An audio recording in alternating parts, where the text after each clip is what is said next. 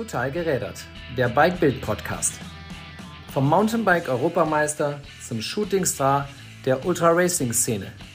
Wir sprechen heute mit Sebastian Sepp Breuer über seinen Sieg beim Badlands-Rennen in Südspanien. Er erklärt uns, wie man ein 780 Kilometer langes Rennen gewinnen kann, ohne dabei auch nur eine Minute zu schlafen. Mein Name ist Matthias Müller und ich wünsche euch viel Spaß beim Zuhören.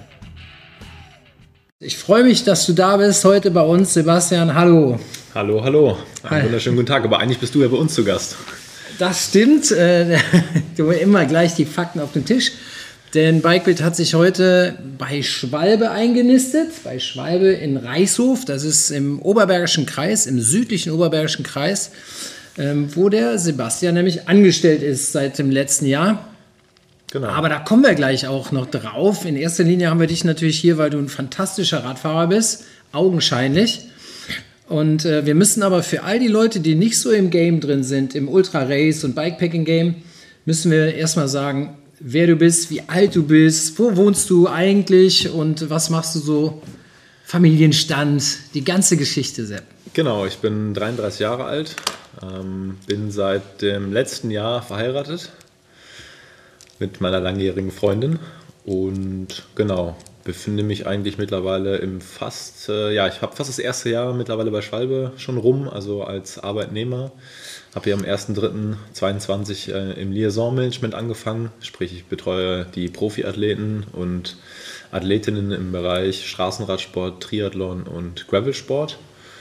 Genau, das ist so das, was ich mache. Und nebenher äh, führe ich mit meiner jetzt Frau äh, ein kleines, erfolgreiches Kaffeebohnen-Startup und du röstest deine eigenen Kaffeebohnen? Richtig, wir haben unsere eigenen Kaffeebohnen und machen das schon mittlerweile seit vier Jahren, glaube ich. Es ist halt immer jetzt äh, ein Stück weiter noch immer gewachsen und gewachsen. Mittlerweile sind wir ein bisschen auch bei Edeka mit drin. Wow. Und äh, genau, das ist das, was wir so. Wie heißen die Bohnen? Wie heißt das Startup? Lenas Coffee Brand. Lenas Coffee Brand. Und ist das, du hast mir gerade, der Sebastian hat mir gerade hier einen Kaffee gemacht und auch mit Latte Art und mit einem wahnsinnigen Zweig drauf und so. Ist das auch euer Kaffee, den wir hier trinken? Genau, das ist unser Kaffee, ja. Den dann, haben wir jetzt gerade mal hier in die Mühle reingeschmissen. Dann, liebe Zuhörer, kann ich den empfehlen. Ich trinke die zweite Tasse, der ist sehr lecker. Das freut mich. ja, absolut. Aber bevor wir gleich über, über deinen letztjährigen Riesenerfolg reden, äh, müssen wir den Leuten noch erzählen, wie du überhaupt zum Fahrradfahren gekommen bist. Ähm, eigentlich interessiert mich sogar, wie bist du überhaupt zum, also nicht nur in der, in der Karriere direkt vor, vor dieser Ultracycling-Karriere, sondern wie bist du überhaupt aufs Fahrrad gekommen? haben deine Eltern dir ähm, ein Laufrad hingestellt oder wie macht man das, wenn man heutzutage so gut ist? Ja, das ist schon etliche Jahre her. Also es war äh, im Jahr 2005 war es einfach so, dass für mich die Stationen im Eishockey ähm, ja eigentlich alle durchgespielt waren. Sprich, äh, ähm, da ging es für mich nicht mehr weiter. Ich war einfach äh, körperlich wahrscheinlich äh, nicht dafür gemacht. Und äh, mit dem Puck hatte ich es auch nicht so. Läuferisch war ich gar nicht so schlecht, aber der Rest hat halt einfach nicht so zusammengepasst. Und dann war die Überlegung, okay, ein bisschen was Richtung Triathlon zu machen, aber da auch das Problem gab mit dem Schwimmen, ist auch nicht so meine äh, Spezialdisziplin. Okay. Das heißt, immer als letzter aus dem Wasser raus, äh, schnellster vom Fahrrad und dann im Mittelfeld im Laufen. Hat zwar meistens noch fürs Podium gereicht, aber hat mich irgendwie auch nicht so richtig erfüllt. Aber das Radfahren war von Anfang an irgendwie das Ding, was mich gereizt hat. Und dann habe ich einfach das Schwimmen und Laufen weggelassen und bin beim Radfahren hängen geblieben und äh, bin dann irgendwann, ich glaube, als, ich weiß gar nicht, wie alt ich damals war, beim ersten Straßenrennen äh, rund um den Häuserblock an den Start gegangen und ich habe glaube ich, am Ende vier, Stunden, äh, vier Runden Rückstand gehabt auf den Sieger. Wo war das denn? Wo hast du als, als Teenager oder Kind gelebt? Äh, in der Nähe von Düsseldorf bei Krefeld, also okay. im Niederrhein. Äh, da war auch das erste Rennen, das war damals auch direkt die Bezirksmeisterschaft. Aber dadurch, dass äh, neben mir niemand anders aus Krefeld am Start war, bin ich auch direkt Bezirksmeister geworden mit vier Runden Rückstand. Es war dann doch erfolgreich. Stark, Erfolg im, im, im Verlieren. Genau, Sehr gut. Genau, und ähm, ja, ich bin dann irgendwie dran geblieben, habe noch eine, eine, etwas längere, kürzere, also ja, das, ich sag mal, ein Jahr so ein bisschen weniger noch äh, in dem Bereich gemacht, habe dann den Verein gewechselt und ja, seitdem bin ich eigentlich im Grunde genommen nur noch auf zwei Rädern unterwegs gewesen und ja. also, also hast du tatsächlich, ähm, weil, weil ich finde, wenn jemand, der heute so stark Rad fährt wie du, dass der vielleicht früher mal ähm, sogar Triathlon gemacht hat und, und sowas, das, das, äh, das passt alles. Das mit dem Eishockey, ehrlich gesagt, das überrascht mich jetzt sehr. Das ist schon ein Ding. Ich bin von. von Krefeld hatte immer früher eine starke Mannschaft, oder? oder genau, die, die Betonung liegt auch früher. Ah, okay. Richtig, jetzt mittlerweile ist es zweite Liga, aber ja, ähm, zu der Zeit, ähm, wie ich halt gespielt habe, war es erste Liga und war, sind sogar deutscher Meister geworden damals. Ja, die Nachwuchsarbeit in Krefeld war eigentlich auch mal ganz, ganz gut. Das heißt, ich habe da schon von Kindesbeinen auf ähm, auch ähm, ja, sehr strenge Trainer gehabt und deshalb wahrscheinlich auch bis heute so ein bisschen diesen Drill noch drin. Ähm, der, der kam halt damals von den Trainern dort. Ja, und Eishockey war, seitdem ich denken konnte, immer so das, was ich halt äh, machen wollte. Aber klar, wenn du körperlich dafür einfach nicht geschaffen bist, äh, mhm. dann ist irgendwann Feierabend. Und äh, Feierabend war es da einfach der Moment, wo der Trainer auf mich zugekommen ist und mir ins Gesicht gesagt hat, äh, dass ich nächste Saison nur noch auf der Bank sitzen werde. Und äh, das war natürlich keine Möglichkeit oder kein, keine Option für mich. Oder war ich wirklich jung? Zehn, elf Jahre, glaube ich. hart, ne? Ja, ja. Also das ist, ähm, das war schon wirklich äh, harte Schule dort. Also mhm. es sind meistens auch Trainer aus Russland oder aus Lettland etc ähm, die wirklich hart durchgreifen. Ähm, aber ich glaube, das hat mir halt auch ein bisschen geholfen im, im späteren Leben, weil da gab es halt keine Entschuldigung und, und, keine Ausreden. Und äh, du musstest die Leistung bringen, auch schon von, von klein auf. Und äh, ja, ich glaube schon, dass mich das irgendwie auch weitergebracht hat. Wie zumindest äh, die, die letzten Jahre gezeigt haben, scheint das der Fall gewesen zu sein, denn du bist äh, im, im Mountainbike-Marathon nicht nur deutscher Meister gewesen, sondern auch noch Europameister. Ja. Beides in der gleichen Saison? Genau, ja. Beides im Jahr 2021, also vor zwei Jahren im Grunde genommen jetzt.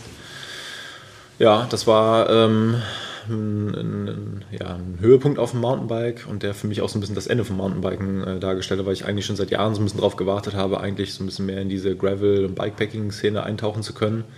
Aber Warum? Halt, was, was, was hat dich da getriggert? Ich sag mal, wenn du bei einem Mountainbike oder bei einem Straßenrennen am Start bist, dann ist es meistens so, dass du irgendwo in den schönsten Regionen der Welt irgendwie auch unterwegs bist und das war ich auch. Aber du siehst halt davon nichts, weil du so ein Rennwochenende sieht halt aus, dass du zwei, drei Tage vorher anreist, du fährst deine Vorbelastung zwei, drei Stunden, äh, fährst das Rennen und fliegst nach Hause. So, und das irgendwie auf Dauer hat mich das schon genervt, dass ich dann wirklich in schönen Orten ähm, ja, zu Besuch war, aber das nie nutzen konnte mir dann gesagt, ich möchte ein bisschen mehr so dieses Abenteuer machen. Habe damals schon eine lange Radreise gemacht von Oslo nach, äh, nach Italien, ganz alleine. Und das war für mich so der, der, der Einstieg zu sagen, ich möchte ganz gerne nach dem Mountainbike äh, damit weitermachen, aber ich möchte eigentlich vorher mein großes Ziel, einmal deutscher Meister werden, irgendwie abhaken. Und bevor ich das nicht äh, abgehakt habe, ähm, ist das andere erstmal kein Thema. Und äh, ja, das war dann 2021 der Fall. Und dann war es für mich eigentlich äh, seitdem das letzte Mal äh, im Grunde genommen auf dem Mountainbike gesessen. Bis jetzt vor ein paar Tagen, weil ich jetzt wieder auf dem Mountainbike sitze für das Atlas Mountain Race im Februar. Okay, gut, da reden wir gleich noch drüber.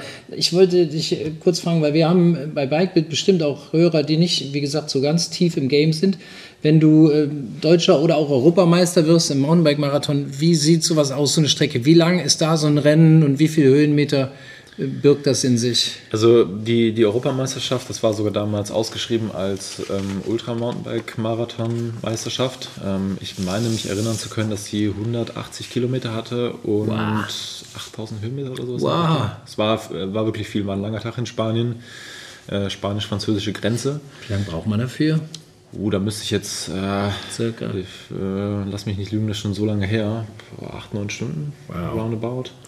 Also damit bist du ja eigentlich schon äh, tatsächlich wo, da, wo, wo du dich heute auch teilweise bewegst. Einfach in unheimlich lange im Sattel ja. sitzen und, und. Das hat mich auch am meisten gereizt an dem Rennen. Also das war so von, ich habe das Rennen damals ähm, gesehen und dachte, okay, ich muss es fahren, hatte mir dummerweise kurz vorher dann den Fuß gebrochen, äh, fünf Monate vorher. Und dann war natürlich die ganze Vorbereitung so ein bisschen hinüber. Aber ähm, ja, es hat am Ende trotzdem ganz gut funktioniert. Und das war eigentlich so ein, Zufallsprodukt, muss ich ganz ehrlich sagen, weil eigentlich alles auf die deutsche Meisterschaft ausgelegt war. Und die war deutlich kürzer, die hatte dann am Ende 90 Kilometer. Ähm, und ich glaube gerade mal zweieinhalbtausend Höhenmeter in Singen. Also ein super langweiliges Rennen, was man im Grunde genommen auch mit dem Straßenrad fahren kann. Okay. Ähm, aber das war halt damals die Strecke und ähm, ja, da habe ich mich dann das ganze Jahr dann noch darauf vorbereitet. Apropos Straßenrad, bist du, bist du auch Straße gefahren? Keine Ahnung, mit, mit anderen Leuten, die wir heute vielleicht auch nur aus dem Straßensport kennen? Ja, also ich habe ähm, quasi in der U23, so wie die meisten in Deutschland, angefangen oder in der U19 und dann halt in die U23 hoch. Bin für das damalige MLP-Radteam gefahren aus Baden-Württemberg.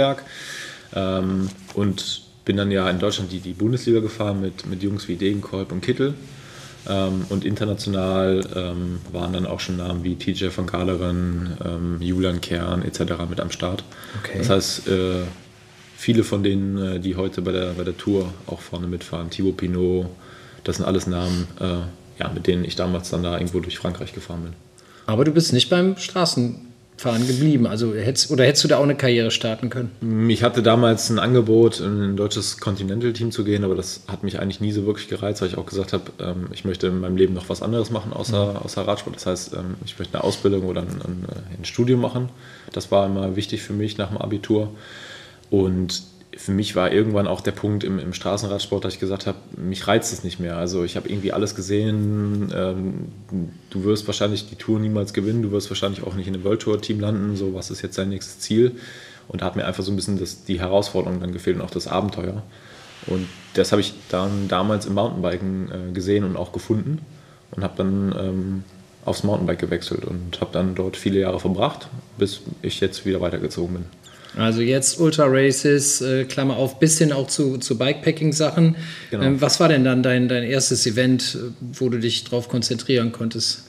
Also so richtig drauf konzentrieren war es äh, das äh, letztjährige Transcontinental Race, ähm, wo ich schon während oder kurz vor Corona meine Anmeldung für abgeschickt habe, weil es war irgendwie damals äh, so am Horizont, okay, ich will das äh, direkt mit was Großem einsteigen.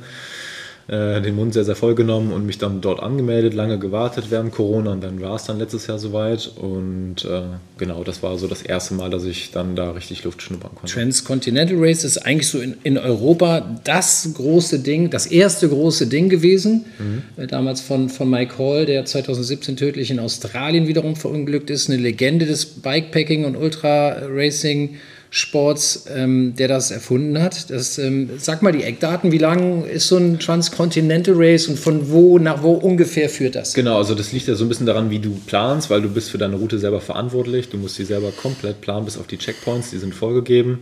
Ich glaube, bei mir waren es am Ende 4400 Kilometer roundabout. Ähm, das ist losgegangen in äh, Belgien, in Gerardsbergen und das Ziel war in Bulgarien, äh, ja, im Schwarzen Meer quasi, in Burgas. Einmal quer durch auf einer Route, die man, die man sich äh, selbst sucht. Ja. Aber das ist dann, wenn ich mir das so überlege, äh, vielleicht, äh, also richtig schön vielleicht nicht, oder? Weil jemand, zumindest, also wenn ich es machen würde, würde ich vielleicht gucken, okay, bei welchen Alpenpass kann ich drüber und wo ist ein schöner kleiner Feldweg äh, weg von den Autos, wie bei, bei euch Pros, sage ich jetzt mal salopp ähm, auch wenn du vielleicht kein Vollprofi bist, weil kommen wir noch drauf, ja auch einen anderen Job hier noch hast.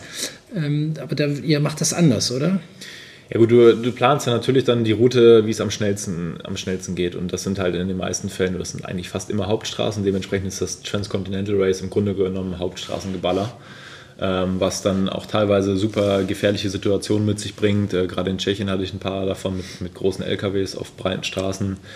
Ähm, das, ich muss sagen, ich bin von, von diesem Mythos komplett geheilt. Also ähm, das sind Rennen, die ich demnächst nicht mehr oder die ich nicht mehr fahren werde, wo man die Route selber planen muss. Weil du hast natürlich dann den, den Extremkontrast mit Badlands. Ähm, du kommst dahin, du hast eine Route, klar musst du dich da auch organisieren, du musst die genauestens studieren, du musst gucken, wo ist Resupply. Aber die Route ist vorgegeben und dementsprechend führt sie in der Regel durch die schönsten Regionen und nicht durch die schnellsten. Und das ist halt ein Unterschied wie Tag und Nacht. Und äh, dementsprechend war für mich dann die Entscheidung ganz klar, nie wieder ein Rennen, wo ich die Route ähm, selber planen muss. Mhm. Das ist ja eigentlich auch der, der Reiz an diesen, also ich sage jetzt mal, äh, ähm, ja, Offroad, äh, Bikepacking und Ultra Races, äh, wie, wie ich als äh, Amateur sie auch mache, natürlich in einer langweilig langen Zeit, aber einfach weg von der Straße zu sein. Und, und die werden tatsächlich ja meist so gemacht, diese Routen, egal in welcher Länge. Also für Anfänger können das auch mal nur ein Zwei-Tages-Event sein, bis hin halt zu 14 oder sogar 20 Tagen.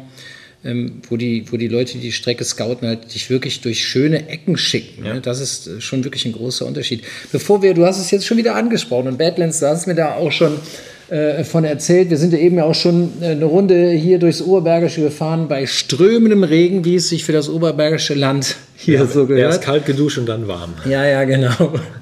ähm, also bevor, wir, bevor wir dazu kommen, äh, auch an die fantastische Landschaft, die dieses Rennen in sich trägt, wollte ich noch drei kurze Fragen zu deinem Training haben. Wenn man so erfolgreich ist und so ein Rennen wie Badlands, über das wir gleich reden, gewinnen kann, wie viele Stunden, wie gesagt, wir, wir werden ja auch von Leuten gehört, die nur am Rande mit Bikesport richtig verbunden sind. Wie viele Stunden muss jemand wie du trainieren pro Woche? Es ist mal die Frage, wie viel kann ich trainieren? Okay. Also, ja, also es ist schwierig, äh, ist wahrscheinlich auch ein bisschen Auslegungssache vom Trainer. Ähm, es gibt natürlich äh, Trainingsmethoden, wo du halt einfach nur super kurz und super intensiv trainierst. Ähm, es gibt aber auch so den, die Mischung aus beidem. Dann gibt es halt nur lang. Ähm, ich glaube, ich befinde mich in diesem Mischmasch. Also das heißt äh, intensive Sachen ein bis zweimal die Woche und dann halt sonst wirklich viel Grundlage oder das sogenannte, ich glaube Neudeutsch heißt es jetzt Lit-Training oder so nennt es zumindest mein Trainer, der Lukas. Ähm, Lukas Löhr, Lukas Löhr von, von Science. Genau. Science in Köln. Genau, in Köln, ja. Mhm. Ähm, ja, das, also ich glaube, ich bin dieses Jahr auf ähm, gute 25.000 äh, Kilometer gekommen. Das war wirklich ein, ein sehr, sehr langes und, und äh, gutes Jahr. Also ich habe halt auch viel gemacht äh, und bin aus Berufsgründen natürlich auch viel auf dem Fahrrad gewesen. Ähm, genau das ist so das, äh, wo mein Trainingspensum liegt. Kann man das so irgendwie auf einen Wochenschnitt salopp runterbrechen? Sind das 14, 15 also Stunden? Das oder? ist unterschiedlich, weil du hast dann, wie gesagt, so ein, so ein Event äh, wie Badlands, dann hast du auf einmal wieder irgendwie eine 1000 Kilometer Woche da drin. Mhm. Äh, oder Transcontinental mit zweieinhalbtausend Kilometern. Ähm, das kann also so genau, da bin ich auch nicht so tief drin und da achte ich auch ehrlich gesagt gar nicht so drauf, weil ähm, ich gucke halt, dass ich mein Training absolviere, ähm, das bestmöglich und das kriege ich auch mal ganz gut hin, äh, das in den Alltag einzuplanen. Aber wie jetzt da die Wochen äh, aussehen, das ist unterschiedlich. Also es gibt halt Wochen, da hast du zwölf Stunden, es gibt Wochen, da hast du, keine Ahnung, 25 Stunden. Ist halt auch mal die Frage, was steht bei mir gerade sonst so noch an? Weil dadurch, dass ich halt kein Vollprofi bin, muss ich halt alles irgendwie gut zusammenpacken. Und das geht halt auch nicht immer äh, 100 Prozent. Und dementsprechend muss ich da ein bisschen flexibel sein. Wollen wir für den äh, Lukas Löhr von Science in Köln Werbung machen hier? Also wird, wird der auch ähm, Normalus trainieren oder ist er schon eher so ein, so ein Trainer für so richtige Cracks? Nee, ich glaube, also der, der, äh, der Freak im, im Laden, da bin ich, äh, würde ich jetzt mal so sagen. Also sonst sind wahrscheinlich eher Normalus dort. Okay. ähm, ja, das, also ist halt immer die Frage, was man jetzt als Freak oder als Normale bezeichnet. Also ich fahre ja auch normale, in Anführungsstrichen, Gravel-Rennen. Ähm, die sind ja im Grunde genommen genauso lang wie, wie Straßenrennen und, und hin und wieder zwei, drei Mal im Jahr dann so lange Sachen. Ähm, dementsprechend sieht das Training eigentlich gar nicht so viel anders aus, wie es jetzt bei, ich sag mal, normalen Straßenfahrern der Fall ist. Also mit ähm, Intervallen genau, und dem ganzen genau. auch harten Rollentraining. Ja. Genau, also heute ist äh, zum Beispiel später noch, steht noch so ein, so ein langes, hartes Rollenprogramm auf, äh, auf der To-Do-Liste für heute. Ähm, genau, ich fahre heute ähm, 30, 30 und 40, 20 Intervalle. Das ist auch das, was im Grunde genommen die herkömmlichen Kriteriums- oder Straßenfahrer machen. Richtig harte, harte genau, genau. harter Mist. Ja, genau. Dass du halt auch im Rennen, also ähm, im, im, Rennen wirst du davon halt einfach profitieren, dass du halt einfach äh, da viel, viel besser ähm, dann am Ende zurechtkommst. Mhm. Und ähm, dementsprechend so dieses, ich fahre jetzt ein Rennen, was äh, 1300 Kilometer zum Beispiel in Marokko hat und ich muss jetzt irgendwie 1300 Kilometer vorher mal am Stück fahren, das machst du ja gar nicht. Also ich bin jetzt die letzten Wochen sicherlich mal irgendwie 200 Mal gefahren, auch äh, während äh, der, der, oder zwischen den Jahren besser gesagt, im, im, schlechten Wetter draußen. 200 bei schlechtem Wetter? Ja, ich glaube, es waren mal irgendwie 220 oder so. Heidewitzka. Ja, aber das ist jetzt aber nicht so, dass ich jetzt da irgendwie 1000 Kilometer am, am Stück fahren muss, weil ich weiß, ich fahre im Februar ein 1300 Kilometer Rennen. Das, mhm. Oder vor Badlands bin ich auch nicht 780 Kilometer am Stück ja. gefahren. Also Badlands war die bis dahin für mich längste Tour, die ich jemals gefahren bin.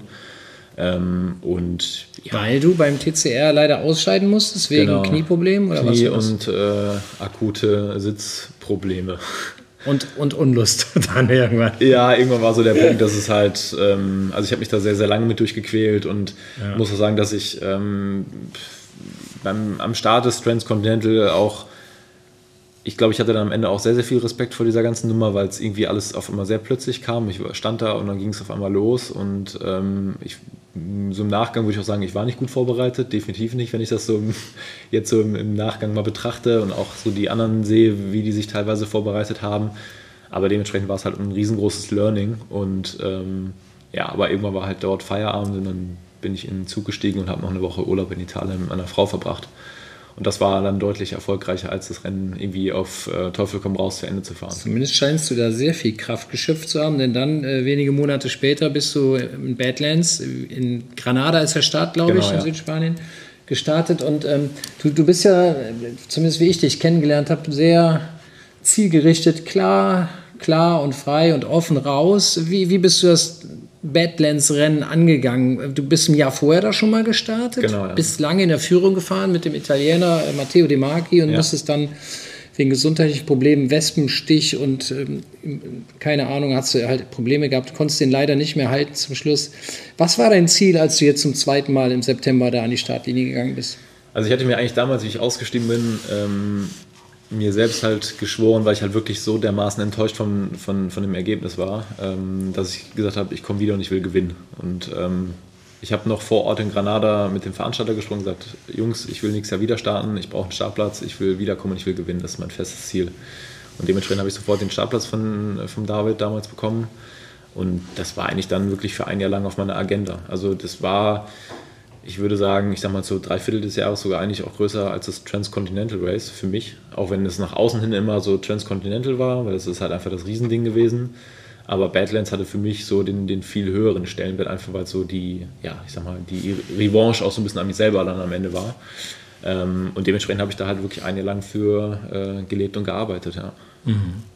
Aber wo Badlands, äh, Badlands oder Goodlands, wie, wie siehst du das Rennen an sich? Also das gibt es ja noch nicht so lange, Genau. aber hat tatsächlich sehr schnell in der, in der Szene eingeschlagen äh, wegen Landschaft oder so. Erzähl mal, ich war leider noch nicht da. Ja, also das, das Rennen ist natürlich an sich erstmal dadurch berühmt geworden, dass im ersten Jahr Leclerc Morton aufgetaucht ist, ähm, der so die Ikone in unserem Sport im, im Grunde genommen ist. Und Profi bei Eve Language, ein World Tour Team auch. Genau. Ähm, und das ist natürlich dann schon mal ein riesengroßer medialer Push gewesen. Ähm, und man hat damals schon in diesem Video, was sie produziert haben, gesehen, wie hart das Rennen ist. Und ähm, landschaftlich muss man einfach sagen, ich habe schon vieles gesehen, glaube ich, aber die Wüste, wie sie da in, in Gorafe ähm, ist, noch nie. Also, das, das, dass es sowas in Europa gibt, war für mich ein, einfach bis dahin gar nicht greifbar. Und das macht natürlich dann für mich auch den Reiz aus, dass es halt immer auch mit so einer Landschaft in, in Verbindung steht. Und klar, ich bin zum Rennenfahren da, aber bei diesen Rennen siehst du halt auch wirklich was von der Landschaft. Ähm, außer ich fahre jetzt irgendwie nachts durch die Wüste, das hatte ich natürlich auch in, in, in gewisse Streckenabschnitte, was natürlich super schade war, weil wir waren ein paar Tage später nochmal da ähm, und haben uns das mal angeguckt, wo ich da durchgefahren bin nachts. Auch imposant, ähm, aber klar, das habe ich nicht gesehen. Ja, wie, wie beschreibt man das am besten? Also im Grunde genommen, wie man sich das in, in so einem richtigen Western-Film vorstellt. Die werden ja sogar teilweise dort gedreht, also da, wir sind sogar durch, durch so eine, so eine Westernstadt durchgefahren. Eine Filmkulisse. Genau, eine? Filmkulisse. Ja, ja, die ist ganz bekannt aus, aus ganz vielen Filmen aus Hollywood, ähm, die dort gedreht werden. Ähm, das, das muss man einfach mal gesehen haben. Also selbst wenn man sagt, man will das Rennen nicht fahren, was ich absolut auch verstehen kann, ähm, sollte man auf jeden Fall mal nach Granada gehen und dort mal Urlaub machen. Das lohnt sich auf jeden Fall. Also Rennen schon, äh, schon hart, ne? Also wenn du das so andeutest, also richtig steile Rampen, große Hitze, ja, sowas alles. Ähm, trotzdem erzählst du von einer fantastischen Landschaft und ähm, die Bilder, die ich gesehen habe, ähm, du und ähm, befreundetes Filmteam, ihr habt äh, auch einen Film gedreht über dich Genau. und über Badlands, den können unsere Zuhörer, wenn ihr mal googelt Badlands und Rose, weil das ist auf der ähm, Rose-Seite, äh, wird das gehostet, also Rose, der Fahrradhersteller. Kommen wir gleich nachher auch noch drauf, denn du fährst ja auch ein Rose-Bike. Ähm, diese tolle Landschaft, da will man natürlich hin und, und mich hast du auch schon äh, praktisch fast. Ähm, aber ist das auch was für Anfänger oder können da jetzt nur so Cracks fahren? Ja, ich, es ist immer die Frage, wie man Anfänger definiert. Also ich, ich sage halt, ähm, klar, wenn du natürlich sagst, du hast irgendwie äh, 14 Tage Zeit, dann, dann kann man das natürlich schaffen. Das ist immer die Herangehensweise und ähm, ich glaube, man muss sich einfach gut darauf vorbereiten. Man muss sich bewusst machen, was auf einen wartet. Also dass du auch Streckenabschnitte hast, wo es ähm, ja, keine Möglichkeiten auf Wasser gibt. Ähm, und bei 45 Grad in der, in der Wüste ohne Schatten ähm, kann das auch schon mal schnell das Game Over bedeuten. Die Erfahrung hat ja beispielsweise auch Paul Voss im Jahr zuvor gemacht. ähm, und ich glaube, dass man sich da halt einfach wirklich sehr, sehr gut vorbereiten muss, auch was, äh, was Verpflegung angeht. Ähm, was ich, ich zum Beispiel habe mich dieses Jahr auch speziell auf die Hitze vorbereitet. Also ich habe leider zu Hause keine Sauna, aber ich bin dann auch bei uns im Hochsommer ähm, teilweise abends auch mal in die Badewanne gegangen, um mich einfach auf die Hitze vorzubereiten oder habe auch versucht, irgendwie ähm, in der Hitze am Wochenende zu trainieren, um, um das auch bei uns, ich meine, wir hatten ja schon spanische Verhältnisse hier im Sommer, dann auch irgendwie mitzunehmen. Ähm, ja, und ich glaube sonst, je nachdem, wie man es halt angeht, also klar war natürlich auch bei mir dann irgendwann äh, die Geschichte, dass man natürlich dann auch komplett verdreckt ist etc., dass das Fahrrad ähm, natürlich das dann auch dann irgendwann merkt, weil es halt einfach den ganzen Tag nur sandig, nur staubig ist. Aber wenn man sich da gut vorbereitet, dann ist das schon machbar, ja. Was äh, unsere Zuhörer zum großen Teil vielleicht nicht wissen, ich, ich schon, ist, ähm, du bist tatsächlich dieses Rennen wie, in diesem besagten nur 43 Stunden gefahren, sprich, du hast die 780 Kilometer absolviert, ohne zu schlafen. Ähm, bist also fast zwei, eine Nacht und in die zweite Nacht rein, tief reingefahren. Das ist natürlich schon krass, reden wir gleich auch noch drüber. Äh, aber wenn jetzt man als, sag mal, Amateur hinfährt, dann hat man natürlich vielleicht auch mehr am Rad, also noch mehr Trinkflaschen und und und, sodass man sich dann mit langsamem Tempo auch in diese Wüstenregion vortasten kann. Aber erzähl uns doch mal, wie ist denn dein Setup gewesen, wenn man da so schnell und ich sage jetzt mal gnadenlos durchbügelt?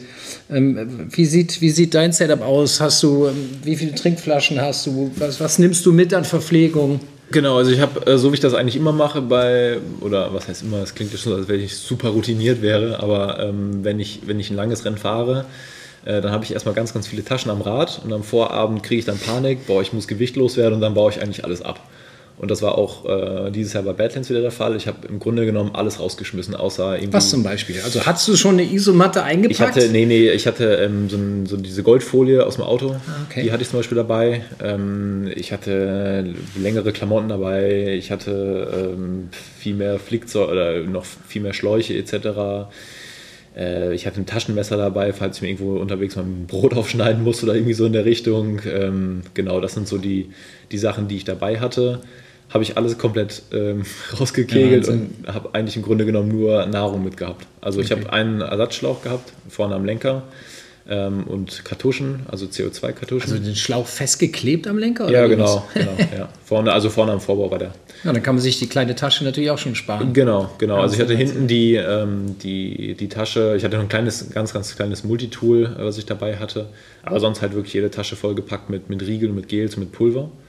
Ähm, und ein bisschen Bargeld, das ist natürlich auch ganz wichtig. Äh, mhm. Gerade Bargeld, weil Karte sollte man zwar, also ist besser als in Deutschland äh, die Infrastruktur zum Karte bezahlen, aber manchmal wird es dann trotzdem schwierig. Also Bargeld ist nie verkehrt. Ja, und das war bis, ja, und dann hatte ich noch äh, einen Satz Armlinge. Oh, das, genau, das, das ist meine, nicht viel, wenn man. Nö, das war äh, Lightpacking ja. Deluxe und gut. Was heißt das? Wie schwer, wie schwer ist dann dein, dein Rad? Was, wie viel schleppst du mit? Ah, ich habe es jetzt vor, ähm, vor Badlands jetzt nicht gewogen. Wir waren jetzt in Chile nochmal bei einem Rennen und da war das Setup fast identisch. Da musste ich ein paar mehr Klamotten einpacken, weil es nachts ein bisschen kühler geworden mhm. ist. Aber da war es mit, äh, mit Pedalen bei 17 Kilo. 17? Ja. Genau. Also dann wird es wahrscheinlich für. Allerdings gewogen ohne, also mit leeren Trinkflaschen und okay. ich habe halt noch den 3 Liter Rucksack hinten auf dem Rücken mit Flüssigkeit. Ah, okay. Der kommt halt schon noch dazu, ja. Ja. Aber ich habe im Grunde genommen auch, das mache ich eigentlich nie. Ich fahre ja mittlerweile sogar im Training mit einer Rahmentasche, weil ich versuche es zu vermeiden, Sachen in die Trikottasche hinten zu packen, dass wenn ich mal stürze, ah, okay. ich mir nicht irgendwie direkt, äh, weiß nicht, das Multitool irgendwo reinschieße oder mhm. äh, mir der Riegel, weil er so hart ist, äh, den Rücken bricht. Mhm. Hast du also so eine kleine Rahmentasche? Genau, ich habe so eine, so eine kleine am, äh, im Rahmendreieck mit drin, mit der ich trainieren gehe. Und das ist halt super, weil wenn du halt ähm, unterwegs beim Training auch viel essen musst, ähm, dann, dann macht das schon Sinn. Da kannst du alles reinschmeißen, eine Schüssel von zu Hause, ein Multitool, mhm. ein Ersatzschlauch, äh, eine Regenjacke, kannst du alles reinpacken. Und äh, früher habe hab ich immer gedacht, die Leute, die mit, mit, Taschen am Rad fahren, was sind das für Leute? Ja. Mittlerweile bin ich auch einer von denen. Äh, aber ich, ich kann mittlerweile auch gar nicht mehr ohne. Also ich bin eine Zeit lang auch gerne super mit so einer ähm, Rolle vorne, mit so einer kleinen Gravel-Tasche vorne am Lenker gefahren. Die gibt es halt aktuell von meinem äh, jetzigen äh, ja, Unterstützer im, im Taschensegment, äh, gibt es die leider gerade nicht im Sortiment. Aber sobald die wieder da ist, werde ich dir auch wieder vorne dran basteln. Wer ist das? Fährst du feste Taschen? Also bei mir ist ja immer ein wilder Mix dran. Genau. Ne? Also ich habe hinten eine, eine Ortlieb und dann vorne auch eine Ortlieb, Entschuldigung, aber irgendwo dazwischen habe ich äh, Salsa und also ja. ich mix äh, wild. Äh, du hast ein Tailfin, ein, ja. Tailfin? Ja, also ich bin äh, letztes Jahr schon über das Tailfin R&D, also Research and Development, ähm, da reingekommen und klar, natürlich dann mit Badlands äh, wurde das Ganze jetzt nochmal ausgebaut und äh, das ist super, weil jetzt ich fahre ein Rennen und ich bekomme meine Taschen quasi auf Mars. Also das heißt, ich sage einfach, hey Jungs, ich habe das und das Problem, jetzt wie zum Beispiel fürs Atlas Mountain Race. Äh, das Mountainbike hat einen sehr, sehr kleinen Rahmen im Grunde genommen, also ein kleines Rahmendreieck plus die großen Flaschen, dann ist schon nicht mehr so viel Platz. Also bekomme ich halt eine neue Tasche, die auf Maß für diesen Rahmen angefertigt wird. Oder ich habe vorne eine Aero-Tasche, die extra an mein Licht angepasst ist, damit der Lichtkegel halt nicht irgendwie gestört wird. Krass. Das ist. Ähm, Gut, den das, Service haben, hat ein Normalkonsument natürlich Ja, nicht. das ist, Tailfin ähm, muss man vielleicht mal erklären, das sind gerade bei den großen Taschen hinten, das ist praktisch mit einem integrierten äh, Gepäckträger. Also die, die, die, die Tasche wird nicht am, an der Sattelstütze nur festgemacht und frei schwebend, die kann nicht schwingen, sondern sie hat zwei richtige Streben nach unten, die sich auf der, äh, sag schon, auf, also auf der Achse hin. Das auf, ist eine der, auf der Steckachse äh, äh, praktisch fest, ja, fest drauf sitzen. Genau, genau. Also das ist auch für mich eigentlich so der, die, die, die größte Verbesserung. Ähm, Ich war nie ein Freund der sogenannten Arschrakete. Ich kann das überhaupt nicht ab, dieses Ding, ähm, und war dann mega froh, als dann dieser ähm, ja, Aero-Carbon-Gepäckträger auf den Markt kam. Und das war auch so für mich der Mhm. Aber es ist Einstieg. natürlich ein Tick sch- schwerer als, als ohne dieses. Ja, aber das, also das macht am Ende, macht's, also mich persönlich macht es einfach schneller, einfach dadurch, dass es halt aerodynamischer ist. Also wir haben das sogar mal auf der Bahn getestet, ähm, was das so in Wattzahlen am Ende ausgemacht hat. Ähm, und für mich einfach das Riesending, dass da hinten nichts mehr durch die Gegend äh, wippt und du einfach auch viel, viel schneller mit dem Ein- und Auspacken bist, weil du musst das Ding nicht abmachen, du kannst einfach Tasche auf, das ist wie ein Kofferraum. Schmeißt es einfach rein und fährst weiter. Und ähm, ich kann da hinten mein Licht dran festmachen. Ähm, das ist super. Also Gut, damit, da, dann, äh, da sind wir natürlich tief im, im Nerd-Talk. Ja. Ähm, aber du bist da so schnell durchgefegt und wie gesagt auch ohne Schlafen. Weil, wie viel, also ich sag mal, wenn ein Amateur das fährt, ich, ich weiß nicht, ich war ja noch nicht da, ich kenne die Strecke nicht, ich würde wahrscheinlich fünf Tage brauchen oder sechs, äh, keine Ahnung. Also, und dann schlafe ich jede Nacht sechs Stunden, dann kommst du also schnell auf 30 Stunden Standzeit, so ungefähr. Ja. Ähm, wie viel Standzeit hattest du während deiner 780, 780 Kilometer? Ich habe äh, witzigerweise vor, ich glaube, ein oder zwei Wochen äh, mit der Tanja Erath drüber gesprochen, weil ich mir selber nicht mehr ganz sicher war und sie es aber im Podcast mich damals gefragt hat. Ich meine, ich war bei einer Standzeit von einer Stunde 50. Das ist wirklich wenig. Ja, wirklich wenig. das ist quasi nur dafür draufgegangen, um Resupply zu betreiben, also im Sinne von ähm, ja, Cola kaufen und Snickers kaufen. Wollte ich sagen, aber wenn man da so, ich sag mal, durchfegt, äh, wird man da nervös, wenn der Typ hinter der Bar äh, ein bisschen zu lange braucht, um die Cola aus dem Kühlfach zu holen? Ja, oder? da gab es die eine oder andere witzige Situation, ähm, wo ich dann irgendwie versucht habe, das Ganze dann ein bisschen zu beschleunigen, aber irgendwo, im Nirgendwo in, in, in der spanischen Wüste versteht natürlich auch kein Mensch irgendwie Englisch. Ich spreche kein Spanisch.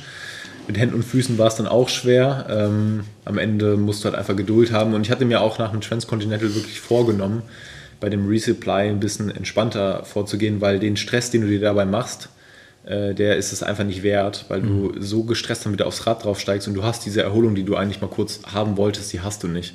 Und dementsprechend verliere ich da lieber ein bisschen mehr Zeit. Ich hatte ja auch deutlich mehr Standzeit als zum Beispiel der Zeitplatzierte. Ah, okay. Also ich glaube, es war fast eine halbe Stunde ähm, länger. Okay. Ähm, einfach weil ich mir bei sowas dann auch mittlerweile Zeit lasse. Und äh, beim Transcontinental beispielsweise habe ich irgendwie das ganze Essen schon im Supermarkt an der Kasse schon äh, quasi ja, weggehabt und habe dann bezahlt und bin direkt weitergefahren. Das, das mache ich eigentlich im Grunde genommen nicht mehr. Also außer ich wüsste jetzt natürlich, okay, da hängt mir jetzt jemand extrem Ja. im Nacken, Ja. dann ist es natürlich nochmal anders. Jetzt war es bei Badlands äh, schon ein bisschen entspannter auch für mich, Mhm. muss man dazu sagen. Aber es macht halt schon eine Menge aus, wenn du da keinen Stress irgendwie vor Ort produzierst. Hat dir geholfen, dass du das Rennen Jahr vorher schon mal ziemlich weit gefahren bist? Also ist, wie ist das mit Ortskenntnis und ja, Ja, gut, ich bin das Rennen im, Jahr zuvor, ich glaube, 180 Kilometer gefahren. Also Okay. war jetzt nicht so mega weit. Es war halt der, ich sag mal, wichtige Wüstenabschnitt dabei, ohne groß Resupply. Das heißt, da wusste ich ungefähr, was auf mich zukommt, wobei die Veranstalter auch dieses Jahr die Route ein bisschen geändert hatten. Ähm, aber ich sag mal, die wirklich entscheidenden Sachen kommen hinten raus und die kannte ich halt gar nicht. Das heißt, da bin ich auch ins Blinde reingefahren. Aber klar, du weißt natürlich, es wird brutal heiß. Das kannst du dir, im ersten Jahr konnte ich mir das nicht vorstellen, dass es irgendwo 45 Grad am Tag hat. Äh, oder dass es den ganzen Tag nur auf Gravel geht und gar keine Straße irgendwie hat und, und ähm, dass es da diese Wüste gibt. Dann hast du natürlich schon mal ein ganz anderes Mindset, äh, an, wie du dann an das Ding rangehst. Und dementsprechend bin ich auch dieses Jahr deutlich entspannter angegangen. Also wir sind Okay. ja im Jahr zuvor, waren ja sehr, sehr viele Topstars auch dort. Also ein Lester Brownlee aus dem Triathlon, Olympiasieger, ein Paul Voss, äh, ein Ulrich. Die waren ja alle dort, Mattia De Marchi. Äh, und wir sind quasi die ersten drei Stunden richtig, äh, ja, man könnte schon fast sagen, Kriterium gefahren. Äh, Ausscheidungsfahren, weil jeder zeigen wollte, wie gut er ist. Was uns am Ende quasi bis auf Mattia alle den Kragen gekostet hat. Und da war es natürlich dann dieses Jahr gut, diese Erfahrung zu haben und ich bin halt wirklich meine Pace gefahren. Aber es gab schon auch in diesem Jahr Bilder, wo ihr da zu viert oder so, so eine ja, genau. Rampe Genau, ich habe, ähm, das war bei mir so, dass ich halt die ersten, ich glaube 50 Kilometer bin ich komplett alleine gefahren, weil ich einfach hinten raus war. Also ich war eigentlich schon abgehängt auf Position 12, 13 rum. Bin aber einfach mein Tempo gefahren und wusste, dass ich sie irgendwann wieder auffahre. Ich wusste es okay. einfach und war mir da auch hundertprozentig sicher habe sie dann wieder aufgefahren und ähm, ja, ich glaube bei Kilometer 80, 90 rum waren wir dann irgendwie mal eine Zeit lang zusammen unterwegs.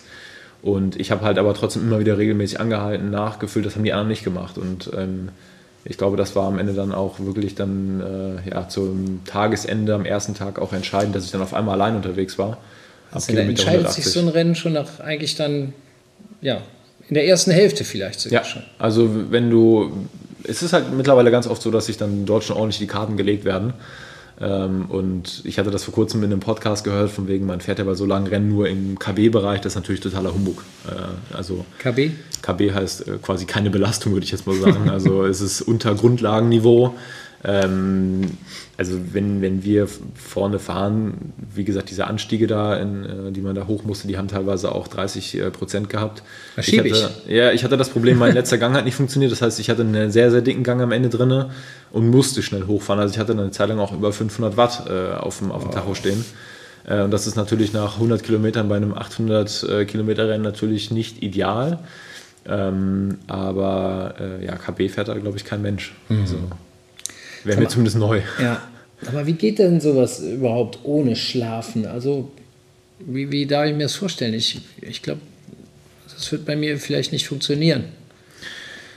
Ist das Mindset oder muss man da ein Talent für haben? Oder bist du so schnell, ist dein Körper so in Aufruhr, sage ich mal, Herz-Kreislauf-System, dass man es einfach, klar, du schmeißt oben rein, ne, Verpflegung kommt oben rein, der Motor verbrennt. Ähm, wenn man das auf so einem hohen Niveau hält, wird man da nicht müde. Nee, das ist also, ich muss sagen, ich fahre ähm, einfach ja auch aus, aus ähm, Trainingsbedingungen auch öfter mal im, ja, im Dunkeln, weil es halt einfach nicht anders geht von meinem Job aus. Mache das seit Jahren, das heißt, ich fühle mich im Dunkeln eigentlich auch wohl.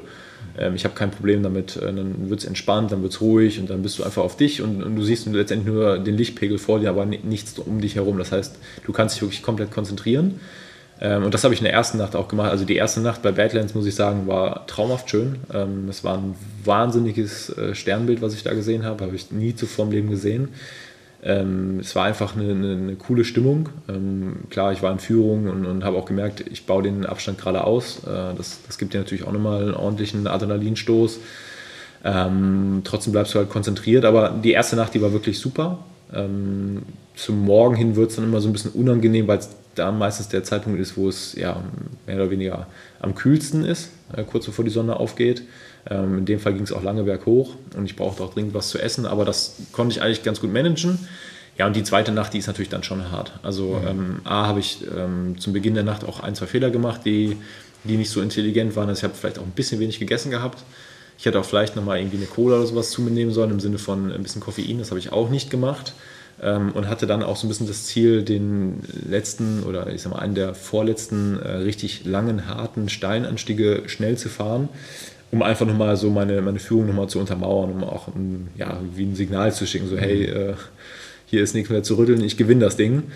Aber das hat halt schon ordentlich Körner gekostet. Ähm, und dann hast du trotzdem noch irgendwie 80 Kilometer und die gehen halt am Ende wirklich nur berghoch.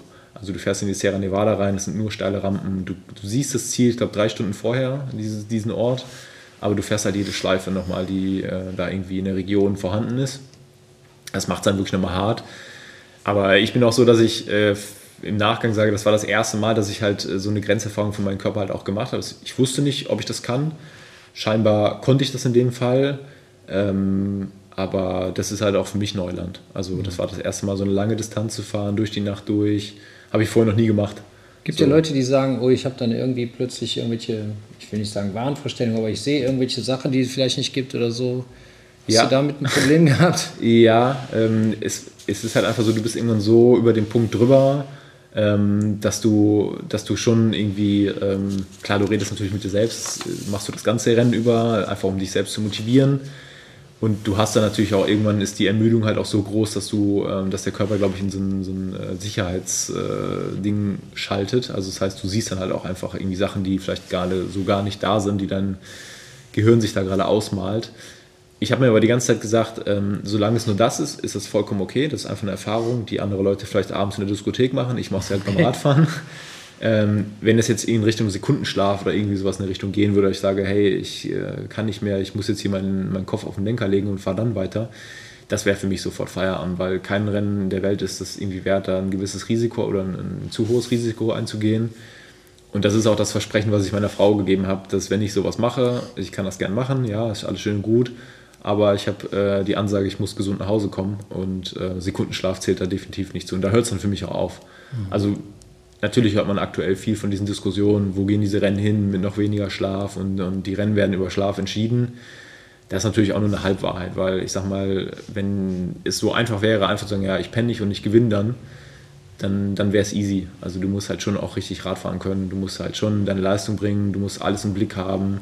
Und es ist halt auch eine gewisse Art von Herausforderung, dass du sagst, du musst auch unter diesen Extrembedingungen musst du noch klar denken können. Du musst daran denken, dass du genug isst, du musst den Weg finden, die Navigation. Äh, ich bin in der letzten Nacht kurz vor Ziel, ich glaube fünf Kilometer vor Ziel, äh, ging der Weg auf einmal in, in, äh, ja, in so eine Steilklippe quasi runter, wo man runterklettern musste, auf der anderen Seite wieder hoch, mit dem Rad geschultert. Das sind alles Sachen, nach 43 Stunden on Tour musst du das halt auch noch im, in der klaren Birne irgendwie hinkriegen. Mhm. Und das ist halt dann schon die Herausforderung, ja, die das Rennen am Ende auch ausmacht. Hörst du eigentlich Musik beim Fahren? Ja. Im Musik, Rennen wie im Training? Also eigentlich ja, ja, ist das ja. Ja, also Musik, Podcast, ist je nachdem. Also wenn ich jetzt richtig Intervalle fahre, dann höre ich natürlich keinen Podcast. Sondern bum, bum, bum. Genau, Musik. dann, äh, ich glaube, sonst würde ich ausrasten, wenn ich Podcast höre. Ähm, mhm. Aber ja, das mache ich schon, ja. Was hörst du denn? Äh, also welche Podcast Art von Musik? Achso. ähm, meistens irgendwas so Elektro-House-mäßig. Oh. Also okay. Bin in der Richtung ein bisschen äh, schon seit Jahren unterwegs. Ja. Und genau, ist immer so ein bisschen je nachdem, was die Stimmung gerade hergibt. Ähm, ja.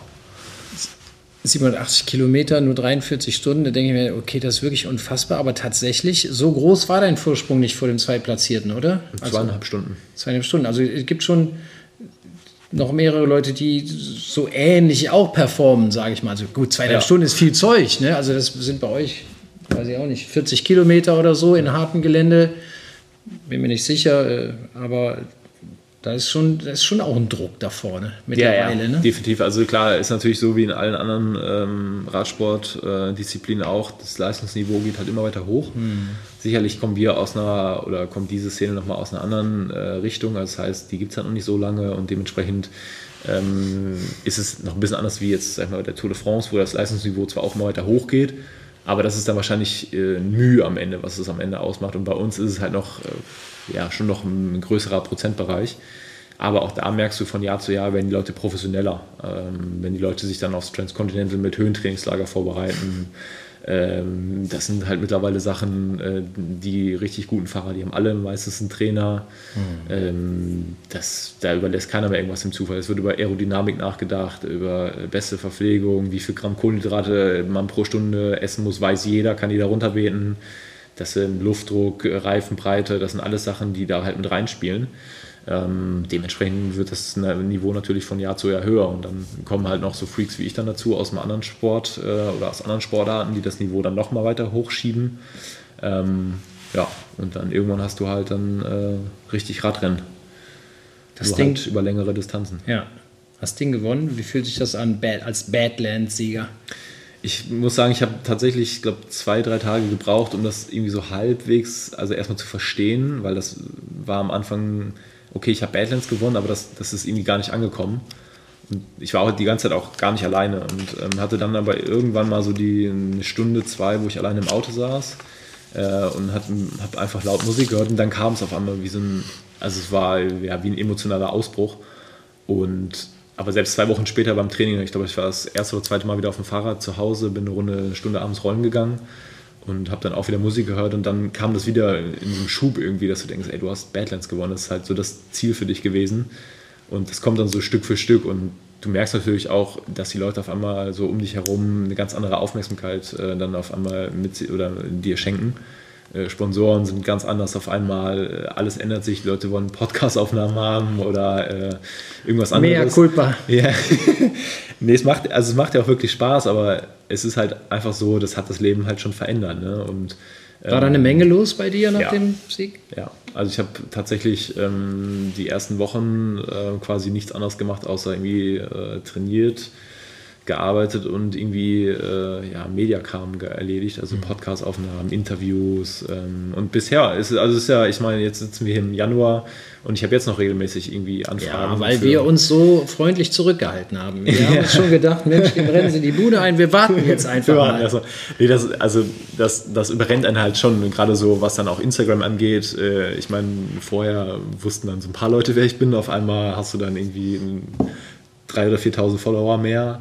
Dann Bist du unter Klarnamen da? Sepp Breuer oder? Äh, ja, so findet man mich da, ja. Alles klar. Genau. Ähm, ja, und dann, dann bekommst du natürlich auch viel mehr Nachrichten. Dann wollen die Leute auf einmal von dir wissen, irgendwie, welches Setup ich gefahren Mhm. bin, welche Playlist ich höre. Klassikerfrage.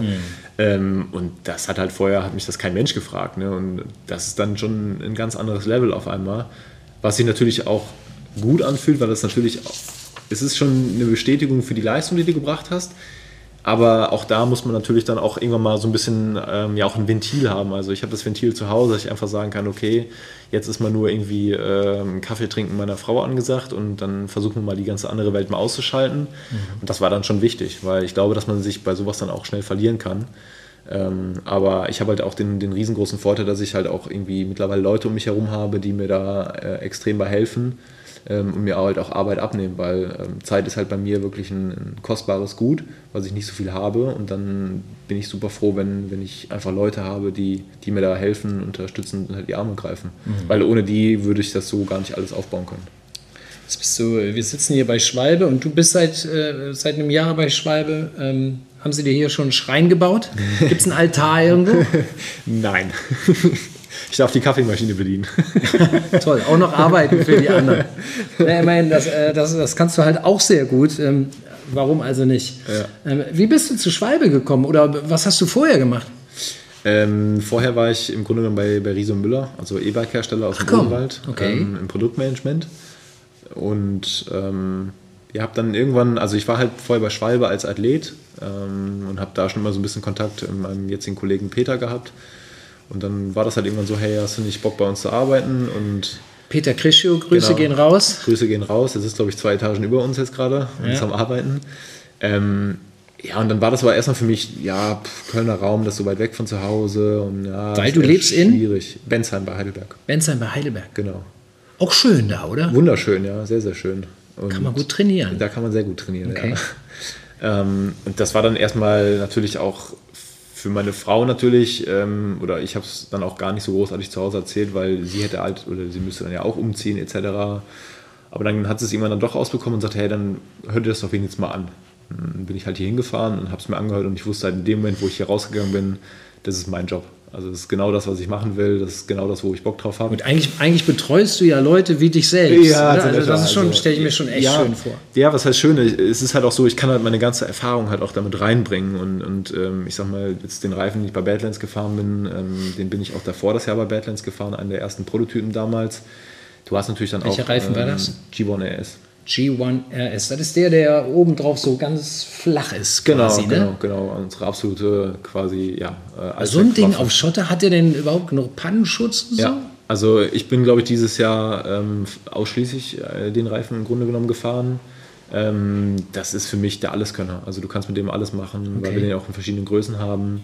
Ähm, Wie und toi, breit toi, geht toi. der? Weil ich bin ja so ein Typ, der sagt immer, je breiter, je geiler. Ähm, Also bei Badlands bin ich ihn jetzt in 45 mm gefahren. 45. Ähm, das ist auch so das Maximum, was wir in der 700C Größe haben. okay.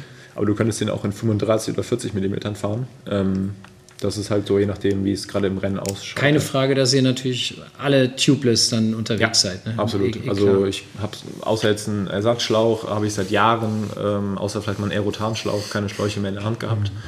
Und wird das auch so nicht ändern.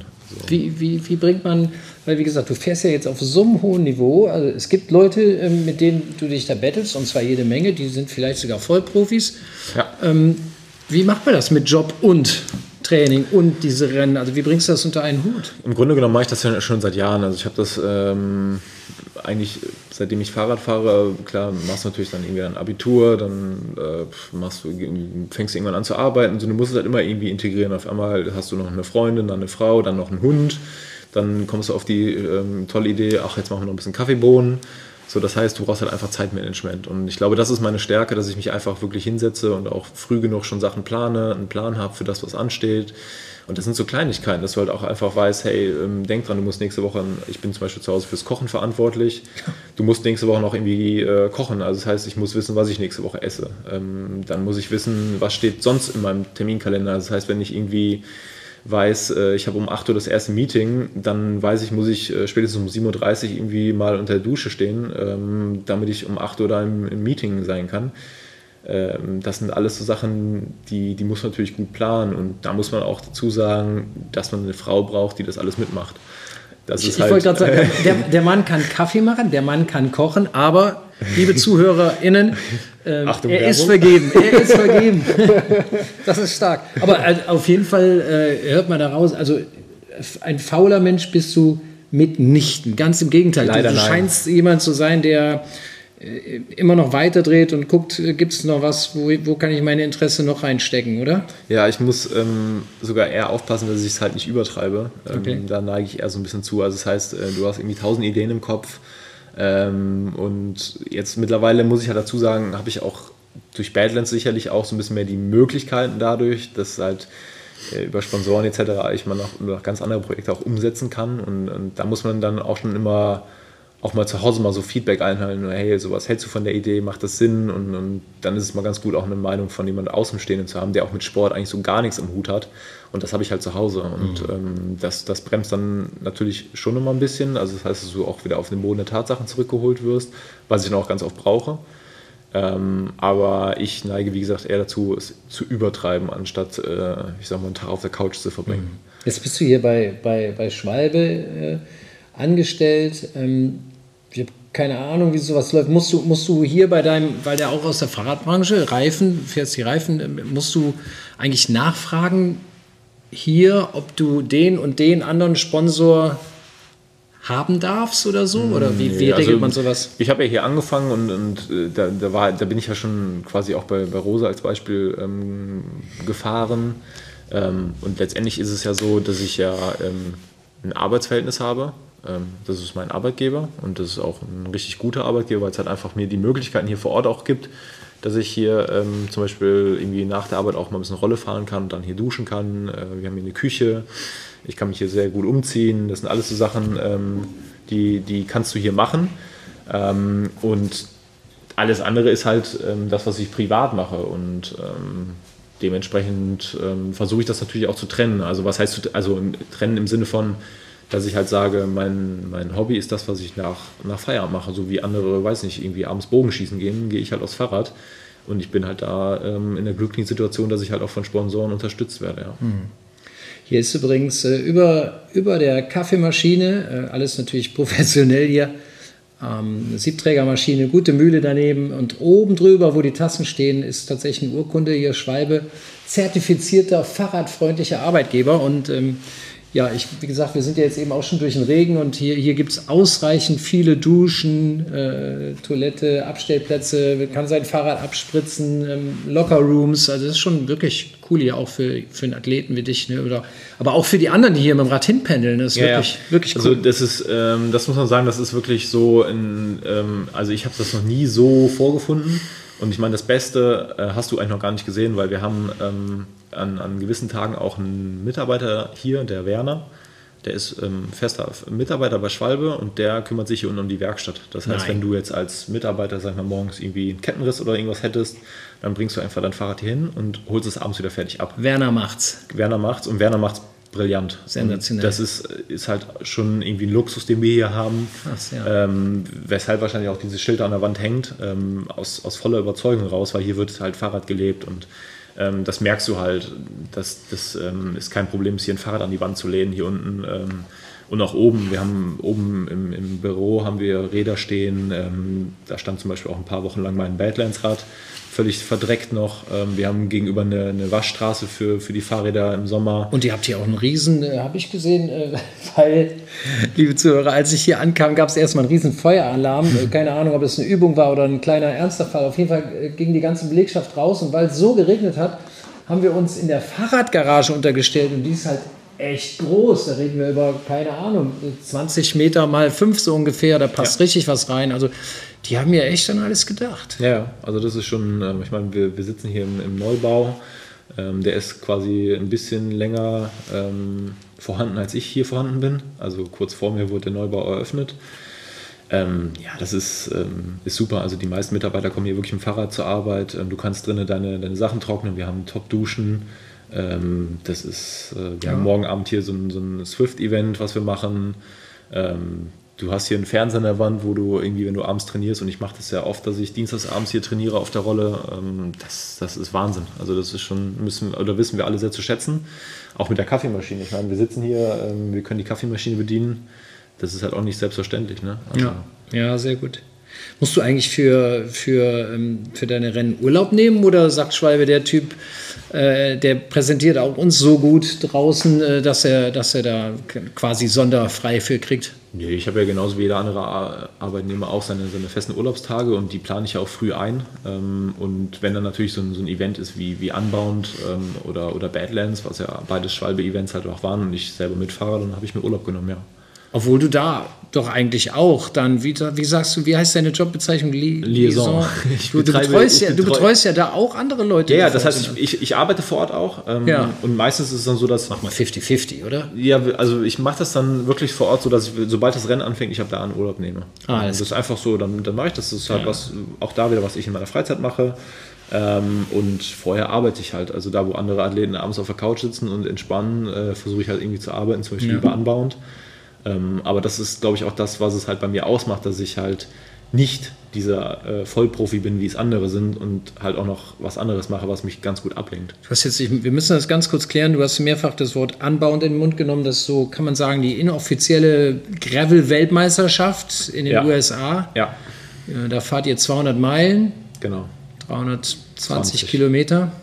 Okay. Wie, wie bist du da ins Ziel gekommen? Äh, letztes Jahr 16 ist auch schon stark, weil da, da also da sind wirklich die, ja, die ganz ist, heißen Jungs und auch aus den USA, Leute, die wir hier gar nicht kennen, genau. so in Europa. Ne? Ja, World Tour Profis, ähm, ja. da ist schon alles am, am Start, was Rang und Namen hat. Das war auch letztes Jahr irgendwie auch schon ein Rennen, was mir sehr, sehr wichtig war, weil es A mit der USA-Reise in Verbindung stand. Das heißt, das erste Mal, dass ich auch in die Staaten geflogen bin. Und dann bist du natürlich eh hochmotiviert und das Rennen kennt halt auch wirklich jeder. Ähm, Hieß früher äh, Dirty, Dirty Kansas. Dirty Kansas ne? ja. ja. Ähm, ich hatte dann leider ein bisschen Glück, äh, Unglück, dass ich äh, mir vier Wochen vorher eine ziemlich heftige Corona-Infektion gefangen mm. habe, ähm, die mich dann fast vier Wochen lang hat äh, ja, nicht trainieren lassen, weil mein Trainer ähm, da wirklich sehr, sehr vorsichtig mit ist ähm, und wir einfach vier Wochen lang nichts gemacht haben. Und ich bin dann in die USA geflogen, habe mich da das erste Mal dann wieder aufs Rad gesetzt und habe dann für mich so festgestellt, ja, geht er irgendwie, also ich habe das Fahrradfahren nicht ganz verlernt ähm, und bin dann einfach konstant mein Rennen gefahren und äh, ja, lief dann wirklich sehr, sehr gut. Ja, stark. Sag mal, apropos ganz kurz noch, wir haben hier über die tollen Möglichkeiten bei Schwalbe gesprochen. Macht ihr eigentlich auch so, so Lunch-Rides und sowas? Gibt es sowas hier? Ja, es gibt hier öfter mal im, im Sommer ähm, so After-Work-Rides, ähm, wo die Leute dann irgendwie zusammen graveln oder Straßen, äh, Rennrad fahren gehen, Mountainbiken auch viel, weil wir haben hier viele Mountainbiker. Und das kannst du hier in der Region auch sehr, sehr gut. Und da gibt es immer wieder Gruppen, äh, die dann Ausfahrten unternehmen, ja. Wir haben ja auch diese Paris Souplesse Rides, ähm, die das ganze Jahr über in Deutschland und teilweise auch schon europaweit stattfinden. Ähm, also da machen wir schon recht viel in dem Bereich, ja. Cool. Wäre es für dich eigentlich auch interessant, als Vollprofi zu fahren? Oder sagst du einfach, weil du hast ja auch schon am Anfang gesagt, ja, und ich wollte damals auch schon hier und Ausbildung und also sehr, sehr klar und strukturiert und vielleicht ja auch auf eine sichere Zukunft bedacht. Boah, das ist eine schwierige Frage, die ich glaube ich versuche seit Jahren für mich selbst zu beantworten, aber die Antwort noch nie so richtig gefunden habe. Natürlich wäre es irgendwie mal interessant, mal zu gucken, was wäre, wenn. Ich glaube, das fragt sich jeder so ein bisschen so, wenn ich jetzt nochmal andere Möglichkeiten hätte in Bezug, also was gerade bei mir halt immer hinten runterfällt, ist Regeneration, weil dann, wenn andere regenerieren, muss ich halt arbeiten. Ja, das verstehe ich. Ähm, auf der anderen Seite bringt es natürlich auch, auch schon immer so ein bisschen Druck mit sich, dass du halt einfach weißt, also du musst jetzt, du, das ist dein Job, du musst abliefern. Und ich könnte halt jederzeit sagen, das war's jetzt und tschüss. Mhm. Natürlich habe ich auch Sponsoren und, und, natürlich hängt da, ist da auch ähm, schon ein bisschen mehr drin als. Und Sponsoren heißt ja hier auch nicht, äh, keine Ahnung, du bist auf einem großen Backroad unterwegs Ja. und eigentlich ein total gängiges Gravelbike. Mhm. Also damit kann auch ich mich überall sehen lassen und keiner denkt, ich, ich äh, bin damit oben drüber. Mhm. Ähm, du, du gewinnst damit tatsächlich so ein mittlerweile renommiertes Rennen. äh, Für, für Rose natürlich auch eigentlich wirklich ein geiler Coup, muss man sagen. Aber es ist ja nicht so ähm, wie, wie bei anderen Sportlern, dass die dir nur da so ein, zwei Fahrräder hinstellen, sondern die bezahlen dich auch dafür, dass das Material fährst, nehme ich an. Ja, also ich kann halt ähm, von mir sagen, dass halt der Sport mittlerweile für mich halt auch schon ein finanzielles Standbein geworden ist, da bin ich ganz ehrlich. Ähm, aber trotzdem ist es so, dass ich von mir ganz klar sage, ich bin kein Profi, ähm, weil ich halt einfach, mein Haupteinkommen ist ähm, bei meinem normalen Arbeitgeber. Ähm, und das definiere ich halt als Profi, dass du, also Profi ist für mich, wenn du davon leben kannst. Und nicht, wenn du irgendwie, weiß nicht, 250 Euro im Monat Ja, bekommst. Äh, das ist für mich kein Profi, sondern du musst davon leben können und nur das machen im Grunde genommen. Und das ist ähm, bei mir nicht der Fall, weil ich einen Hauptarbeitgeber habe. Ähm, aber ich bin natürlich sehr, sehr froh über den ganzen Support, den ich von meinen Sponsoren da auch bekomme, ja. Ich muss diese, ich muss diese Frage stellen, einfach weil ich, weil ich Spaß dran habe und deine Reaktion sehen möchte, äh, die nämlich heißt, würdest du auch Schwalbe fahren, wenn du nicht hier angestellt wärst? Ja, kann ich, ähm, kann ich genauso sagen, weil ich bin ja im Grunde genommen über genau diese Schiene hier angetanzt. Also das heißt, ich war ja jahrelang Schwalbe-Athlet. Ähm, und das war der Grund, warum ich dann auch gesagt habe, okay, das Produkt ist gut. Ähm, hatte vorher mit der Firma ehrlich gesagt nicht so viel zu tun, weil klar, als, als, als Athlet kennst du jetzt hier die Mitarbeiter jetzt nicht so viel.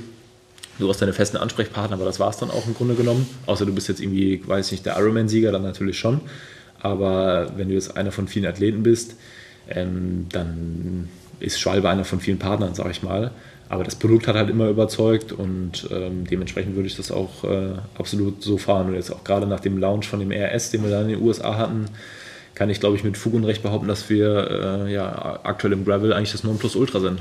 Kannst du eigentlich ähm, da auch dein Know-how richtig mit einbringen in die Entwicklung eines solchen Reifens? Also wir wissen ja, so eine Firma hat immer, also jede Firma in der Bikebranche, egal ob es jetzt Rahmen macht oder hier halt eben Reifen, die haben Produktmanager, Leute, die so ein Produkt entwickeln, die daran rumfrickeln. Hast du da tatsächlich, also du bist Liaison-Manager, aber kannst du vielleicht mit deinem Know-how und deinen, deinen Rennerfahrungen da auch selbst mit äh, dran rumfrickeln? Gut, ich bin ja im Grunde genommen ähm, jobseitig an, an die Entwicklung angegliedert. Ah, okay. Also an die, an die Technik im Grunde genommen. Also äh, das Team um Peter Krischio und Felix Schäfermeier. Ähm, da gehöre ich dazu. Und da bin ich ja schon super nah dran. Also das heißt, immer wenn es um Prototypen geht, weiß ich da eigentlich schon super früh darüber Bescheid. Ähm, ich weiß auch, ähm, wie so ein Reifen letztendlich aussieht und, und du lernst natürlich dann auch. Also als ich am 1.3. angefangen habe, äh, war natürlich mein Wissensstand ein ganz anderer über, einen- über einen Fahrradreifen oder ich habe einen Fahrradreifen als ein ganz anderes ähm, ja, Objekt betrachtet, wie ich das jetzt tue. Ähm, aber was, glaube ich, noch viel, viel wichtiger für mein, für mein Daily Business ist, ist einfach die Erfahrung mit dem Reifen selbst. Also das heißt, dass ich mit einem Athleten auf Augenhöhe sprechen kann über auch Rennsituationen mit diesem Reifen. Äh, Dass ich auch einen Athleten verstehen kann, ähm, was auch außerhalb der Reifenwahl stattfindet. Also jeder Athlet hat ja seine Stresssituation oder gute, schlechte Jahre. Und wenn du da natürlich selber die Erfahrung auch gemacht hast, und die habe ich zu, zuhauf gemacht, dann bist du einfach mit den Athleten auf einem ganz anderen Level unterwegs und, und kannst auf einem anderen Niveau dich mit denen unterhalten. Und meine Erfahrung ist da durchweg positiv. Also ich habe da nur gute Erfahrungen bisher gemacht, ähm, obwohl ich noch nicht so super lange hier bin, aber ich habe zu, zu den Athleten mittlerweile auch da in den Bereichen einen sehr, sehr guten Draht halt auch gefunden, weil ich weiß, um was es geht und äh, ich nicht den ganzen Tag nur am, am Schreibtisch sitze und, und irgendwelche Excel-Listen mache, sondern auch wirklich den Reifen draußen fahre. Ja, eigentlich optimal, äh, würde ich denken. Ja. Weil du, du bist Athlet, äh, äh, wenn auch in Teilzeit, die, die anderen sind Athleten, dieses geballte Wissen dann in das Produktmanagement direkt reingeschossen, hört sich eigentlich sinnig an. Äh, Jetzt bist du im Dezember, äh, nach deinem großen Triumph, im, im September bei Badlands, bist du im Dezember nach Chile geflogen. Da gab es auch ein Bikepacking-Rennen, Genau. äh, äh, Across, äh, Across Andes, Andes, ja. oder Across Andes. Ähm, habe ich auch gedacht, boah, Chile, das hört sich richtig stark an. Also ich sehe da so weiße, riesige Berge im Hintergrund und davor äh, große Schotterpisten an, die an Glas, kristallklaren Seen vorbeigehen. Ähm, was ist das für ein Rennen? Erzähl doch mal. Also das war für uns eine ganz spontane ähm, Sache. Wir sind haben uns einfach gesagt, hey, wir wollen, wollen das mal ganz gerne machen, wir fliegen da mal hin. Und meine Form war da auch noch ganz passabel, weil wir einfach gesagt haben, wir zögern die Saison trainingsmäßig noch ein bisschen raus, bis im Grunde genommen Februar, bis ich eine etwas längere Pause mache, weil da das Atlas Mountain Race ist. Lass uns das Ding in Chile noch mitnehmen. Ist halt auch einfach mal so ein so eine Reise auch fürs Auge. Lass uns das Ding in Chile nochmal gewinnen, oder wie? Ja. ja. Na gut, Selbstvertrauen hast du wahrscheinlich genug gehabt zu dem Zeitpunkt. Äh, wahrscheinlich sogar ein bisschen zu viel. Ähm, deshalb war auch so die Chile-Reise ganz, ganz wichtig, um einfach mal wieder ähm, ein bisschen auch mal eine Bruchlandung hinzulegen. Warum Bruchlandung? Ähm, Bruchlandung einfach in dem Fall, ich musste das Rennen nach 250 Kilometern aufgeben. Ähm, ich bin dummerweise wahrscheinlich schon auf dem Hinflug krank geworden ähm, und habe dann trotzdem gedacht, ja, kein Thema, ich, ich äh, mache das trotzdem easy peasy war natürlich weit gefehlt und ähm, klar, du kommst dann im, im Dezember irgendwie nach Chile und, und da ist es auf einmal dann irgendwie angehender Hochsommer, äh, was auch nochmal ein richtiger äh, Kulturschock oder Klimaschock am Ende war oder Systemschock besser gesagt. Ey, sonst muss man sagen, die, die Reise war, äh, war eine Erfahrung. Also ähm, wir hatten uns landschaftlich ein bisschen was anderes vorgestellt, wahrscheinlich ein bisschen mehr so aus Patagonien die Ecke. Ja, das so. sind so die Bilder, die ich mir vorstelle. Ja, es war teilweise auch so. Also es ist jetzt nicht so, dass, dass da jetzt irgendwie, das jetzt nur langweilig war, ganz im Gegenteil. Also du hattest da halt auch die, die Vulkane. Wir hatten einen, einen Vulkanausbruch, den wir zwar jetzt nicht irgendwie, also wir haben Rauch gesehen, nicht Lava an sich, aber du hast Lavafelder, äh, du hast schneebedeckte Gipfel. Äh, wenn man sich jetzt im Nachgang auch die, äh, die, die Videos anguckt, die, die dabei entstanden sind, dann wird einem halt immer bewusst, in welcher Landschaft man da auch durch die Gegend gefahren ist. Aber so dieses i-Tüpfelchen hat vielleicht in der Region noch gefehlt. Ähm, aber das Coole beim, beim Across Andes ist, dass der Start jede oder alle zwei Jahre wechselt. Also das heißt, immer eine andere Region. Vor zwei Jahren war es in, im Raum Santiago de Chile. Da sind sie halt direkt in die Anden reingefahren. Jetzt war es recht weit unten bei Melipolco. Ähm, und dann nächstes Jahr befinden wir uns dann tatsächlich in Patagonien. Oh, das hört sich gut an. Das heißt, es könnte sein, dass ich vielleicht dann doch nochmal einen Flug brauche. könnte sein, ich muss auch mal unser Reisebudget ja.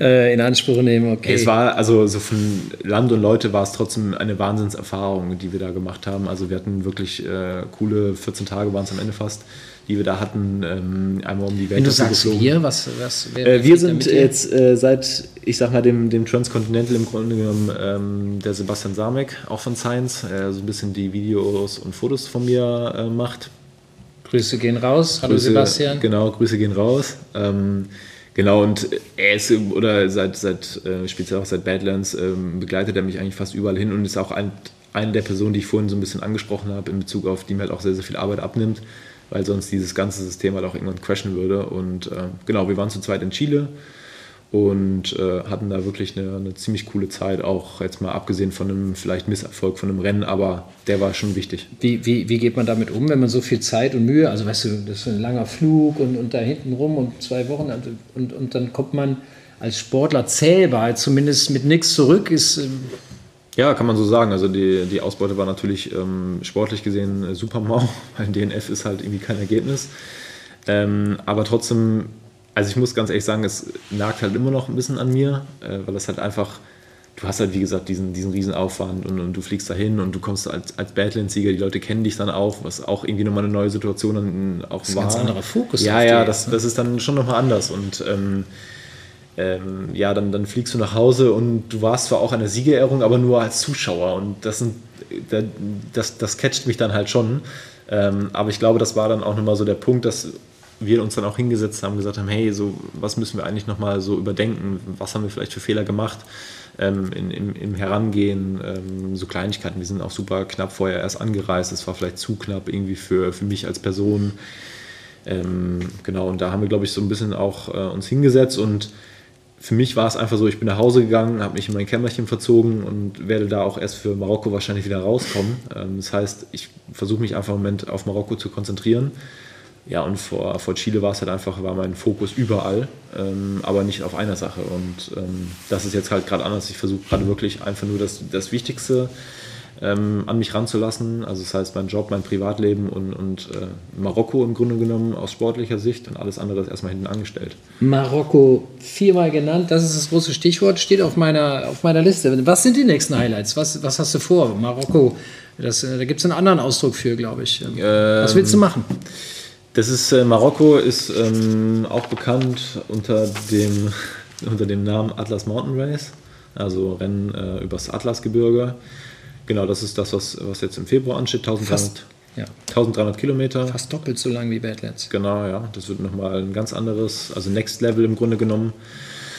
Danach darf ich mich in die wohlverdiente Saisonpause verabschieden, die normalerweise im November oder Dezember stattfindet, äh, die wir dieses Jahr mal ein bisschen nach hinten geschoben haben. Und dann ist die Idee, dass ich äh, entweder zur Gravel World Series in Aachen ähm, für die WM-Quali wieder zurückkomme äh, und dann nach Girona, die USA-Reise steht dieses Jahr auch wieder an. Genau, und dann äh, im Sommer ist noch nicht ganz fest aktuell und dann zum Ende des Jahres ist halt äh, die Gravel WM ganz oben in der Liste. Plant ihr wieder einen Film zu machen über das Atlas Mountain Race, so wie ja. Badlands? Ja. Das ist aktuell so ein bisschen die Idee, die wir haben. Ähm, und wir hatten jetzt äh, auch in Chile schon ein bisschen was gemacht und das soll so ein, Doppelprojekt werden. Genau, und da, da sind wir in den Planungen aktuell. Ähm, ich bin Gott sei Dank so, dass ich nur vor der Kamera stehen muss und nicht dahinter. Sprich, den, den Part muss ich nicht äh, letztendlich auch noch bearbeiten. Aber ähm, der Basti ist da, ist da dran und wir haben auch ein paar coole Ideen, dass im Nachgang so ein bisschen äh, ja, den Film, wie wir den vorstellen könnten. Das sind die Ideen, die uns ähm, da im Moment so ein bisschen im, im, im Kopf ähm, rumschweben muss allerdings sagen, dass es im Moment alles ein bisschen schwieriger geworden ist, weil die Situation in Marokko halt so ist, dass es nicht ganz so einfach ist mit den Filmen, wie wir uns das vorgestellt haben, von Veranstalterseite aus. Und wir da auch ein, ein anderes ähm, Mindset, sage ich mal, aus, äh, von Badlands und Chile vom Veranstalter gewohnt sind. Und uns jetzt das erste Mal damit konf konfrontiert sehen, dass wir halt ähm, eigentlich nicht so willkommen sind, wie wir es gerne hätten. Um das mal politisch korrekt auszudrücken. Also ihr seid noch nicht herzlich willkommen mit einem Mediateam. Genau, genau. Also es geht da um, um Medializenzen, die man halt auch als Sportler dann am Ende kaufen muss, ähm, mhm. wo ich einfach ganz klar sagen muss, dass ich das nicht unterstütze, weil ähm, das einfach keine, keine faire Sache ist. Ich zahle genauso wie jeder andere auch meine Startgebühr und ähm, nur weil ich jetzt Sponsoren habe, warum muss ich äh, für diese Sponsoren Geld bezahlen an jemanden, der damit, ich sag mal ganz doof gesagt, der die Arbeit nicht hatte, die ich hatte. Also der Veranstalter ist nicht Badlands gefahren, der Veranstalter sitzt nicht regelmäßig in irgendwelchen Meetings oder Feedbackrunden für Produkte, äh, in Sponsorengesprächen, in Sponsorenakquise, was alles dazugehört. Mhm. Äh, das sind ja Sachen, äh, das, das hört sich ja immer schön an, hey, ich habe Partner und Sponsoren, dass da richtig, richtig viel Arbeit drin steckt. Das sehen die Leute ja gar nicht. Und dann sehe ich es halt auch nicht ein, warum soll ich jetzt deshalb ähm, einfach irgendwelche Medializenzen für meine Sponsoren kaufen, dass ich die halt bei diesem Rennen präsentieren darf. Weil im Grunde genommen ich sag mal, die Sponsoren, die ich halt habe, die sind halt wahrscheinlich äh, am Ende hundertmal so groß von der Reichweite her wie das Rennen. Ich Sollen echt froh sein, die, Rennen, die Rennveranstalter. So sehe ich das halt auch und ich fordere ja auch keine Medializenz von, von den Veranstaltern.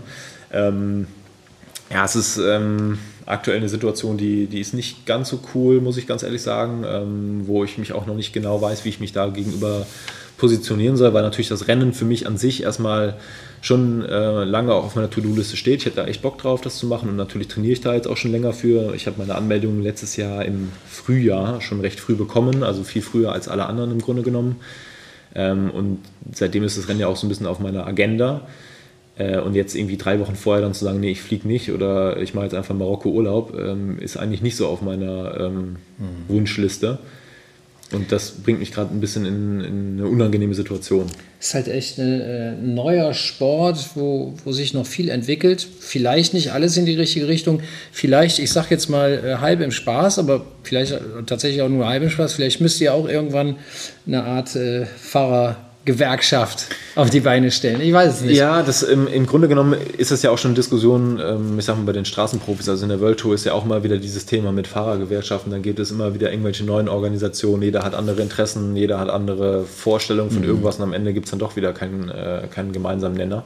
Ähm, und ich glaube, so ist es hier auch. Also jeder denkt da irgendwie so ein bisschen anders drüber. Ähm, der eine hält sich komplett zurück. Ich bin eigentlich eher so, dass ich sage, das ist meine Meinung, die möchte ich gerne auch gerne offen aussprechen. Ähm, die Frage ist nur, wie macht man es am sinnvollsten, um, um ähm, ja, das halt auch vernünftig zu machen. Mhm. Gut, nächstes Highlight, also ähm, du guckst auf die Uhr, wir sind, müssen uns beeilen, du willst noch drei Stunden auf die Rolle, hast du, hast du anfangs gesagt. Ähm, du, äh, ich habe äh, vage irgendwann beim Radfahren von dir mitgekriegt, dass du das Ding fahren willst, was ich letzten Sommer gefahren bin, die Tour Divide, die Mutter aller Bikepacking-Rennen. Äh, natürlich wirst du die wahrscheinlich doppelt so schnell fahren wie ich. Ähm, ist, ist das ein Traum von dir oder ein Ziel, ein reelles Ziel? Jetzt hast du quasi mein großes Projekt geleakt. Sollte ich nicht? Äh, Müssen wir schneiden. Schneiden wir raus. nee, ähm, natürlich, also das ist halt, ähm, wie gesagt, ich habe das bei dir auch verfolgt. Ähm, Tour Divide ist halt, ja, das ist halt das Ding im Grunde genommen. Also mehr Remote, ähm, mehr äh, oder noch kerniger geht es im Grunde genommen nicht. Das ist natürlich dann schon ein, ein riesen äh, ja, Traum, Wunschvorstellung und auch ein Ziel, was, was ich langfristig habe. Ähm, ich muss allerdings dazu sagen, aktuell wäre ich nicht in, in der Verfassung dafür, weil wir hatten ja vor kurz mal beim, beim Radfahren auch das Thema drüber, du musst halt auch darauf eingestellt sein. Also es geht jetzt nicht darum, dass ich irgendwie Urlaub habe oder dass irgendwie ich das richtige Rad gerade unterm Hintern habe, sondern du musst halt auch vom Mindset her dafür bereit sein. Und ich glaube, dass der Step zwischen Badlands und, und Tuli White ähm, am Ende noch sehr, sehr groß ist und aktuell noch zu groß. Ja, wenn man, also wahrscheinlich zumindest, wenn, wenn man das richtig professionell und das letzte bisschen Leistung rauskitzeln ja, will. Das, Klar, ist halt, also das ist halt schon, da bin ich ganz ehrlich, ja. ist es halt immer mein, mein, äh, mein Ziel, wenn ich, wenn ich sowas mache. Dafür bin ich halt einfach von klein auf halt auch so, so ähm, ja, ich bin so groß geworden. Und dementsprechend, wenn ich sage, ich will die Tuli White fahren, dann will ich das halt auch im bestmöglichen äh, ja, Ergebnis machen. Gewinnen? Gewinnen, ja. Im besten Fall, ja. Genau. Und nicht in 2023, nee. nicht in 2024? Ja, mal gucken. Also wir gucken jetzt erstmal so, wie, wie jetzt die nächsten Wochen weitergehen. Also jetzt auch mit Atlas, ähm, um, um da wieder den, ich sag mal, den Next Step zu gehen. Ähm, und da muss man natürlich auch da ein bisschen flexibel entscheiden. Und ähm, dieses Jahr steht so viel an, äh, nicht nur beruflich, sondern halt auch äh, renntechnisch. Äh, dass ich da sicherlich in ein paar Monaten auch mehr weiß, hey, was kann ich mir vielleicht nächstes Jahr schon zutrauen oder vielleicht doch erst nächstes Jahr. Ähm, wir haben noch ein, zwei andere Projekte, die wir so ein bisschen im Hinterkopf haben, was abseits vom Rennfahren ist, so ein bisschen noch mehr Richtung Abenteuer geht. Ähm, genau, das sind so cool. die Projekte, die äh, Sebastian und mich da so ein bisschen äh, antreiben und, und, beschäftigen. Ich kann bei weitem nicht so schnell fahren wie du, aber ich könnte dir erzählen, wo du auf der 4400 Kilometer langen Strecke durch die Rocky Mountains irgendwo einen guten Burger und Pommes findest. Da werde ich auch mit Sicherheit irgendwann mal drauf zurückkommen. Also das ist, äh, oh, solche herrlich. Tipps sind dann schon, schon unbeschreiblich gut. Also, ja. Letztes Thema äh, habe ich hier noch wirklich, ähm, habe ich jetzt lange vor mir hergeschoben. Wir haben es angerissen. Thema Kaffee. Ist ja. äh, bei Radfahrern immer ein großes Thema. Du hast deine eigene äh, Marke, Lena. Wie kommst du auf den Namen? Äh, Lena ist mein Hund. Ah. Also das ist nicht deshalb, meine Frau. Das ist, glaube ich, auch das Icon auf der. Genau, ihr genau. Habt eigene ein, Tassen oder? Genau, wir haben eigene Tassen. Unser unser äh, Logo ist ja auch ein Hundekopf äh, im Rahmen von einem Kettenblatt im Grunde genommen. Also letztendlich die beiden Sachen, die mich dann auch privat eigentlich ausmachen. Und es ist damals daraus entstanden, dass wir einfach keinen richtigen, also wir haben den Namen nicht gefunden, weil jeder Name, den wir irgendwie hatten für, für das ähm, Projekt, der war halt irgendwie schon vergeben. Ob es dann irgendwie ein kleines Café in Istanbul war oder was wir gegoogelt hatten, alles Mögliche war, war nicht mehr vorhanden. Und dann hast du ja auch immer so ein bisschen die Sorge, hey, wie sieht das aus mit Namensrechten, bevor du dann irgendeine Falle tappst und am Ende irgendwie einen Brief vom Anwalt bekommst. Und ich war dann schon so ein bisschen verzweifelt und irgendwie, ich saß dann abends noch recht lange am Schreibtisch, dann kam Lena halt irgendwie, unser kleiner äh, Sharpay-Mix um die Ecke. Und dann war das irgendwie so, okay, dann lass doch Lena nennen. Und wir haben gesagt, ja, lass es ausprobieren und das kam super gut an. Aber wie, wann und warum bist du überhaupt auf die Idee gekommen, eigenen Kaffee zu machen mit deiner Frau? Ähm, ich habe halt immer jahrelang das Problem gehabt, dass ich eigentlich nie die Freiheiten hatte, so ein bisschen auch kreativ zu arbeiten. Also das heißt, ich glaube schon, dass ich eher so der, äh, Krimi nicht kriminell, sondern kreativ-emotionale Mensch bin und weniger so der zahlenorientierte Mensch. Ähm, aber ich habe immer irgendwie in Berufen ähm, unterwegs war, auch bei Riese Müller, die halt schon zahlenorientiert sind. Und, und, Kreativität ist da halt für mich nicht so an der Tagesordnung gewesen. Also nicht, weil einfach das, nicht weil die Firma nicht kreativ ist, sondern einfach, weil der, den Beruf, den ich dort ausgeführt habe, nicht kreativ war. Und das war so ein bisschen mein, mein Ventil, um meine Kreativität so ein bisschen auszuleben. Und gleichzeitig natürlich auch zu sagen, hey, ich hätte einfach Lust, mich generell mal mit diesem ganzen Thema zu beschäftigen, im Sinne von, ich muss auf einmal auch mich um die Steuer kümmern, äh, ich muss Rechnungen schreiben. Wie geht das eigentlich? Ich habe vorher in meinem Leben nie eine Rechnung geschrieben. Äh, ich muss mich jetzt äh, darum kümmern, dass wir Mindesthaltbarkeitsdaten einhalten, dass wir Bestellungen tätigen, dass wir die versenden. Das muss ah. halt alles Online-Shop. Richte mal einen Online-Shop ein. Ja, ja, mache ich mal eben. Hm, am Ende war das ziemlich viel Arbeit und auch ziemlich viel Kosten das sind alles Sachen, äh, da, damit musst du dich beschäftigen. Was können wir auch machen, um das Ganze so ein bisschen nachhaltig zu gestalten, äh, wo wir uns ein paar ganz coole Ideen überlegt haben. Aber, aber wie kommst du auf das Thema Kaffee? Was bedeutet Kaffee für dich? Äh, Kaffee war ähm, jahrelang für mich nie ein Thema, weil ich es einfach nicht mochte und habe dann während des Abiturs aber angefangen, äh, weil ich halt einfach ähm, ja, ein, bisschen, ein bisschen Koffein brauchte. Ähm, und habe mir dann irgendwie bei Nespresso so eine Kapselmaschine gekauft und habe dann auch festgestellt, hm, schmeckt, kann man ja doch ganz gut trinken, aber so wenn du irgendwie auf Reisen unterwegs bist in einem coolen Café, schmeckt es dann mhm. doch nochmal besser. Und dann war das dann irgendwann so der Punkt, dass ich gesagt habe, nee, ich will das selber machen. Ich äh, möchte mich damit beschäftigen und äh, genau, dann ging es halt einfach los. Du hast gesagt, ihr habt einen eigenen Shop, der heißt dann Lenas Coffee, also lenas-coffee-blend.de, ja, Online-Shop. Ja, stark. Also, wer Lust hat auf guten Kaffee, fernab von großen Marken, der kann sich da ja mal umgucken. Genau. Ähm, ihr habt, ich habe mich bei euch natürlich auch schon umgeguckt und du bietest tatsächlich verschiedene Röstungen oder Mischungen an. Mhm. Und eine hat 80% Robusta, 20% Arabica. Ja. Für alle Nicht-Kaffeefreaks das ist schon ein bisschen ungewöhnlich, weil der Robusta ja sehr viel Koffein mitbringt mhm. und äh, ich sage herber, ich weiß nicht, ob das der richtige Ausdruck ist. Also kräftiger. Genau, also das ist dann schon wirklich eine kräftige Mischung, weil ja. so gängig würde ich eher sagen, oder was man so sieht draußen 50-50 oder vielleicht sogar noch weniger. Das, äh, wie, kommst, wie kommst du auf so ein hartes Ding? Also mm, zum einen ist es so, du hast ja gerade einen Cappuccino von mir bekommen. Ähm, der Riesenvorteil ist halt natürlich, der Kaffee geht in der Milch nicht unter. Das heißt, du könntest sogar Milchkaffee trinken und du schmeckst immer noch, dass das Kaffee ist und nicht nur einfach irgendwie Milch mit äh, auszusehen ist dann mal eine Bohne. Wie ist der denn gemischt, den wir gerade getrunken haben? Das war jetzt ein 70-30. 70-30, ja. okay. Das ist der Bikers Favorite gewesen, also eine Espresso-Rüstung. Ähm, genau, und das, also wir sind halt schon in dem Bereich, dass wir sagen, wir sind große Robusta-Fans ähm, und wir haben halt die Sorten auch so zusammengestellt, dass sie uns wirklich schmecken und haben dann gesagt, ja, okay, entweder schmeckt den Leuten oder wir lassen es. Aber ich werde jetzt halt nicht hingehen. Also wir hatten zum Beispiel am Anfang auch einen 100% Arabica, das haben wir einfach gemacht, weil die Nachfrage da war. Mhm. Aber ich für mich da irgendwann festgestellt, ich stehe da nicht hinter. Also ich bin kein, kein Fan von 100% Arabica-Bohnen. Ähm, und dann haben wir es einfach aus, aus dem Sortiment rausgenommen. Und ähm, genau, das, das geringste, was wir haben, ist 50-50. Das ist ähm, auch gerne genommen, aber in den meisten Fällen sind unsere Kaffees tatsächlich irgendwie 70-30 oder 80-20. Weil wenn ich das lese, ein robuster und wie gesagt etwas höherer Koffeinanteil, dann würde ich denken, ist das das Geheimnis, wie du die erste, wie du die erste Nacht bei Badlands durchfahren hast? Oder? Äh, tatsächlich hatte ein sehr, sehr hoher robuster Anteil äh, schon Einfluss, weil ich hatte in der äh, Flasche, die ich unten am Rahmen befestigt habe, hatte ich ähm, mir äh, Cold Brew reingefüllt, also sprich kalten Kaffee. Also du machst einen Kaffee normal? Genau, lass den einfach dann äh, abkühlen und habe den in die Flasche gefüllt und dann aufgefüllt mit Tonic Water, also letztendlich Cold Brew. Mit Tonic Water? Ja, es ist halt so diese Mischung aus, aus Kaffee und Herb. Ähm, in welchem Verhältnis da? Boah, ich muss sagen, das war jetzt, glaube ich, in dem Fall 50-50. Okay. Also es, der, der, Vorteil ist halt, Tonic Water bringt noch ein bisschen Zucker mit sich. Es ist halt wirklich mal was anderes, wenn du den ganzen Tag irgendwie nur einen Süßkram in dich rein, reinhaust von irgendwelchen Gels und, und Co. Ähm, dann war es wirklich eine gelungene Abwechslung. Zu, zum Nachtbeginn habe ich die Flasche dann quasi äh, feierlich geöffnet. Äh, und das war in dem Fall auch mega erfrischend. Und, äh, ja. Ich weiß jetzt schon, dass ich das irgendwann ausprobieren möchte. Das scheint mir ein heißer, ja, also Tipp, heißer Tipp zu sein. Nicht, weil ich eine Nacht durchfahren will, aber einfach nur mal, ich will mal wissen, wie das schmeckt. Cold Brew mit äh, Tonic Water, das kriegst du neben guten Kaffee. Also das ist okay. wirklich so das, das Sommergetränk ähm, oder kannst du zum Beispiel mit Cola trinken, könntest du das. Also Kaffee mit Cola, Eiswürfel. Ähm, da gibt es ganz, ganz viele verschiedene Mischungen.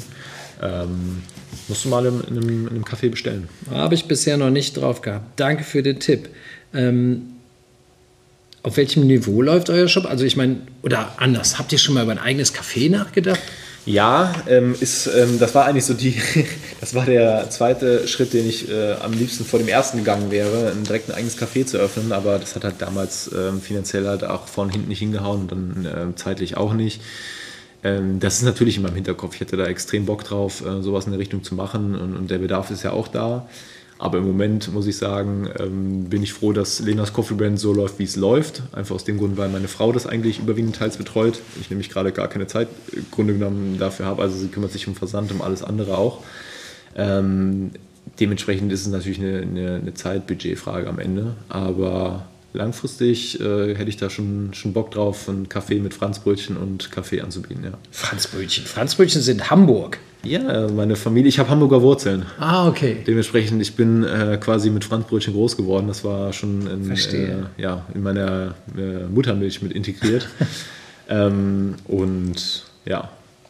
Ja, das ist cool. Ich meine, im Moment, wie gesagt, wohnt ihr in, in, in Bensheim am, am Odenwald, äh, Bergstraße.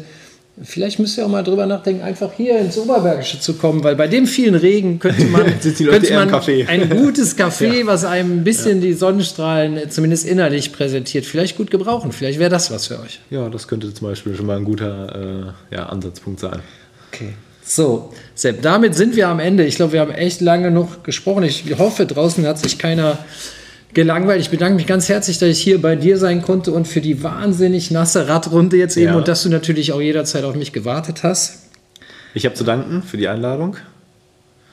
Es war mir auf jeden Fall eine Freude. Es war sehr interessant, auch äh, ja, mal mit dir in Real Life unterwegs zu sein. Das können wir auch gerne im Sommer nochmal wiederholen, wenn es hier auch äh, ein paar mehr Blätter am Baum hat und die Sonne scheint. Und dann können wir sicherlich draußen mal auf dem Parkplatz einen Grill anschmeißen. Das wäre was. Da wäre ich gerne mit dabei, zumal meine Wurzeln ja tatsächlich hier in diesem Oberbergischen Kreis liegen. So, liebe Leute, das war's dann mit ähm, total gerädert dem Bikebild Podcast. Ich hoffe, ihr habt euch nicht gelangweilt. Im Gegenteil, es hat euch gefallen. Und wenn das so war, dann hinterlasst uns gerne ein paar nette Kommentare oder Likes. Guckt euch auch gerne bei Bikebild bei YouTube an oder schaut mal am Kiosk, denn in Heft 1 tatsächlich, und dieser Podcast wird eher erscheinen, könnt ihr dann auch ein Porträt über den Sepp Breuer bei uns noch im Heft lesen. In dem Sinne, ciao, ciao.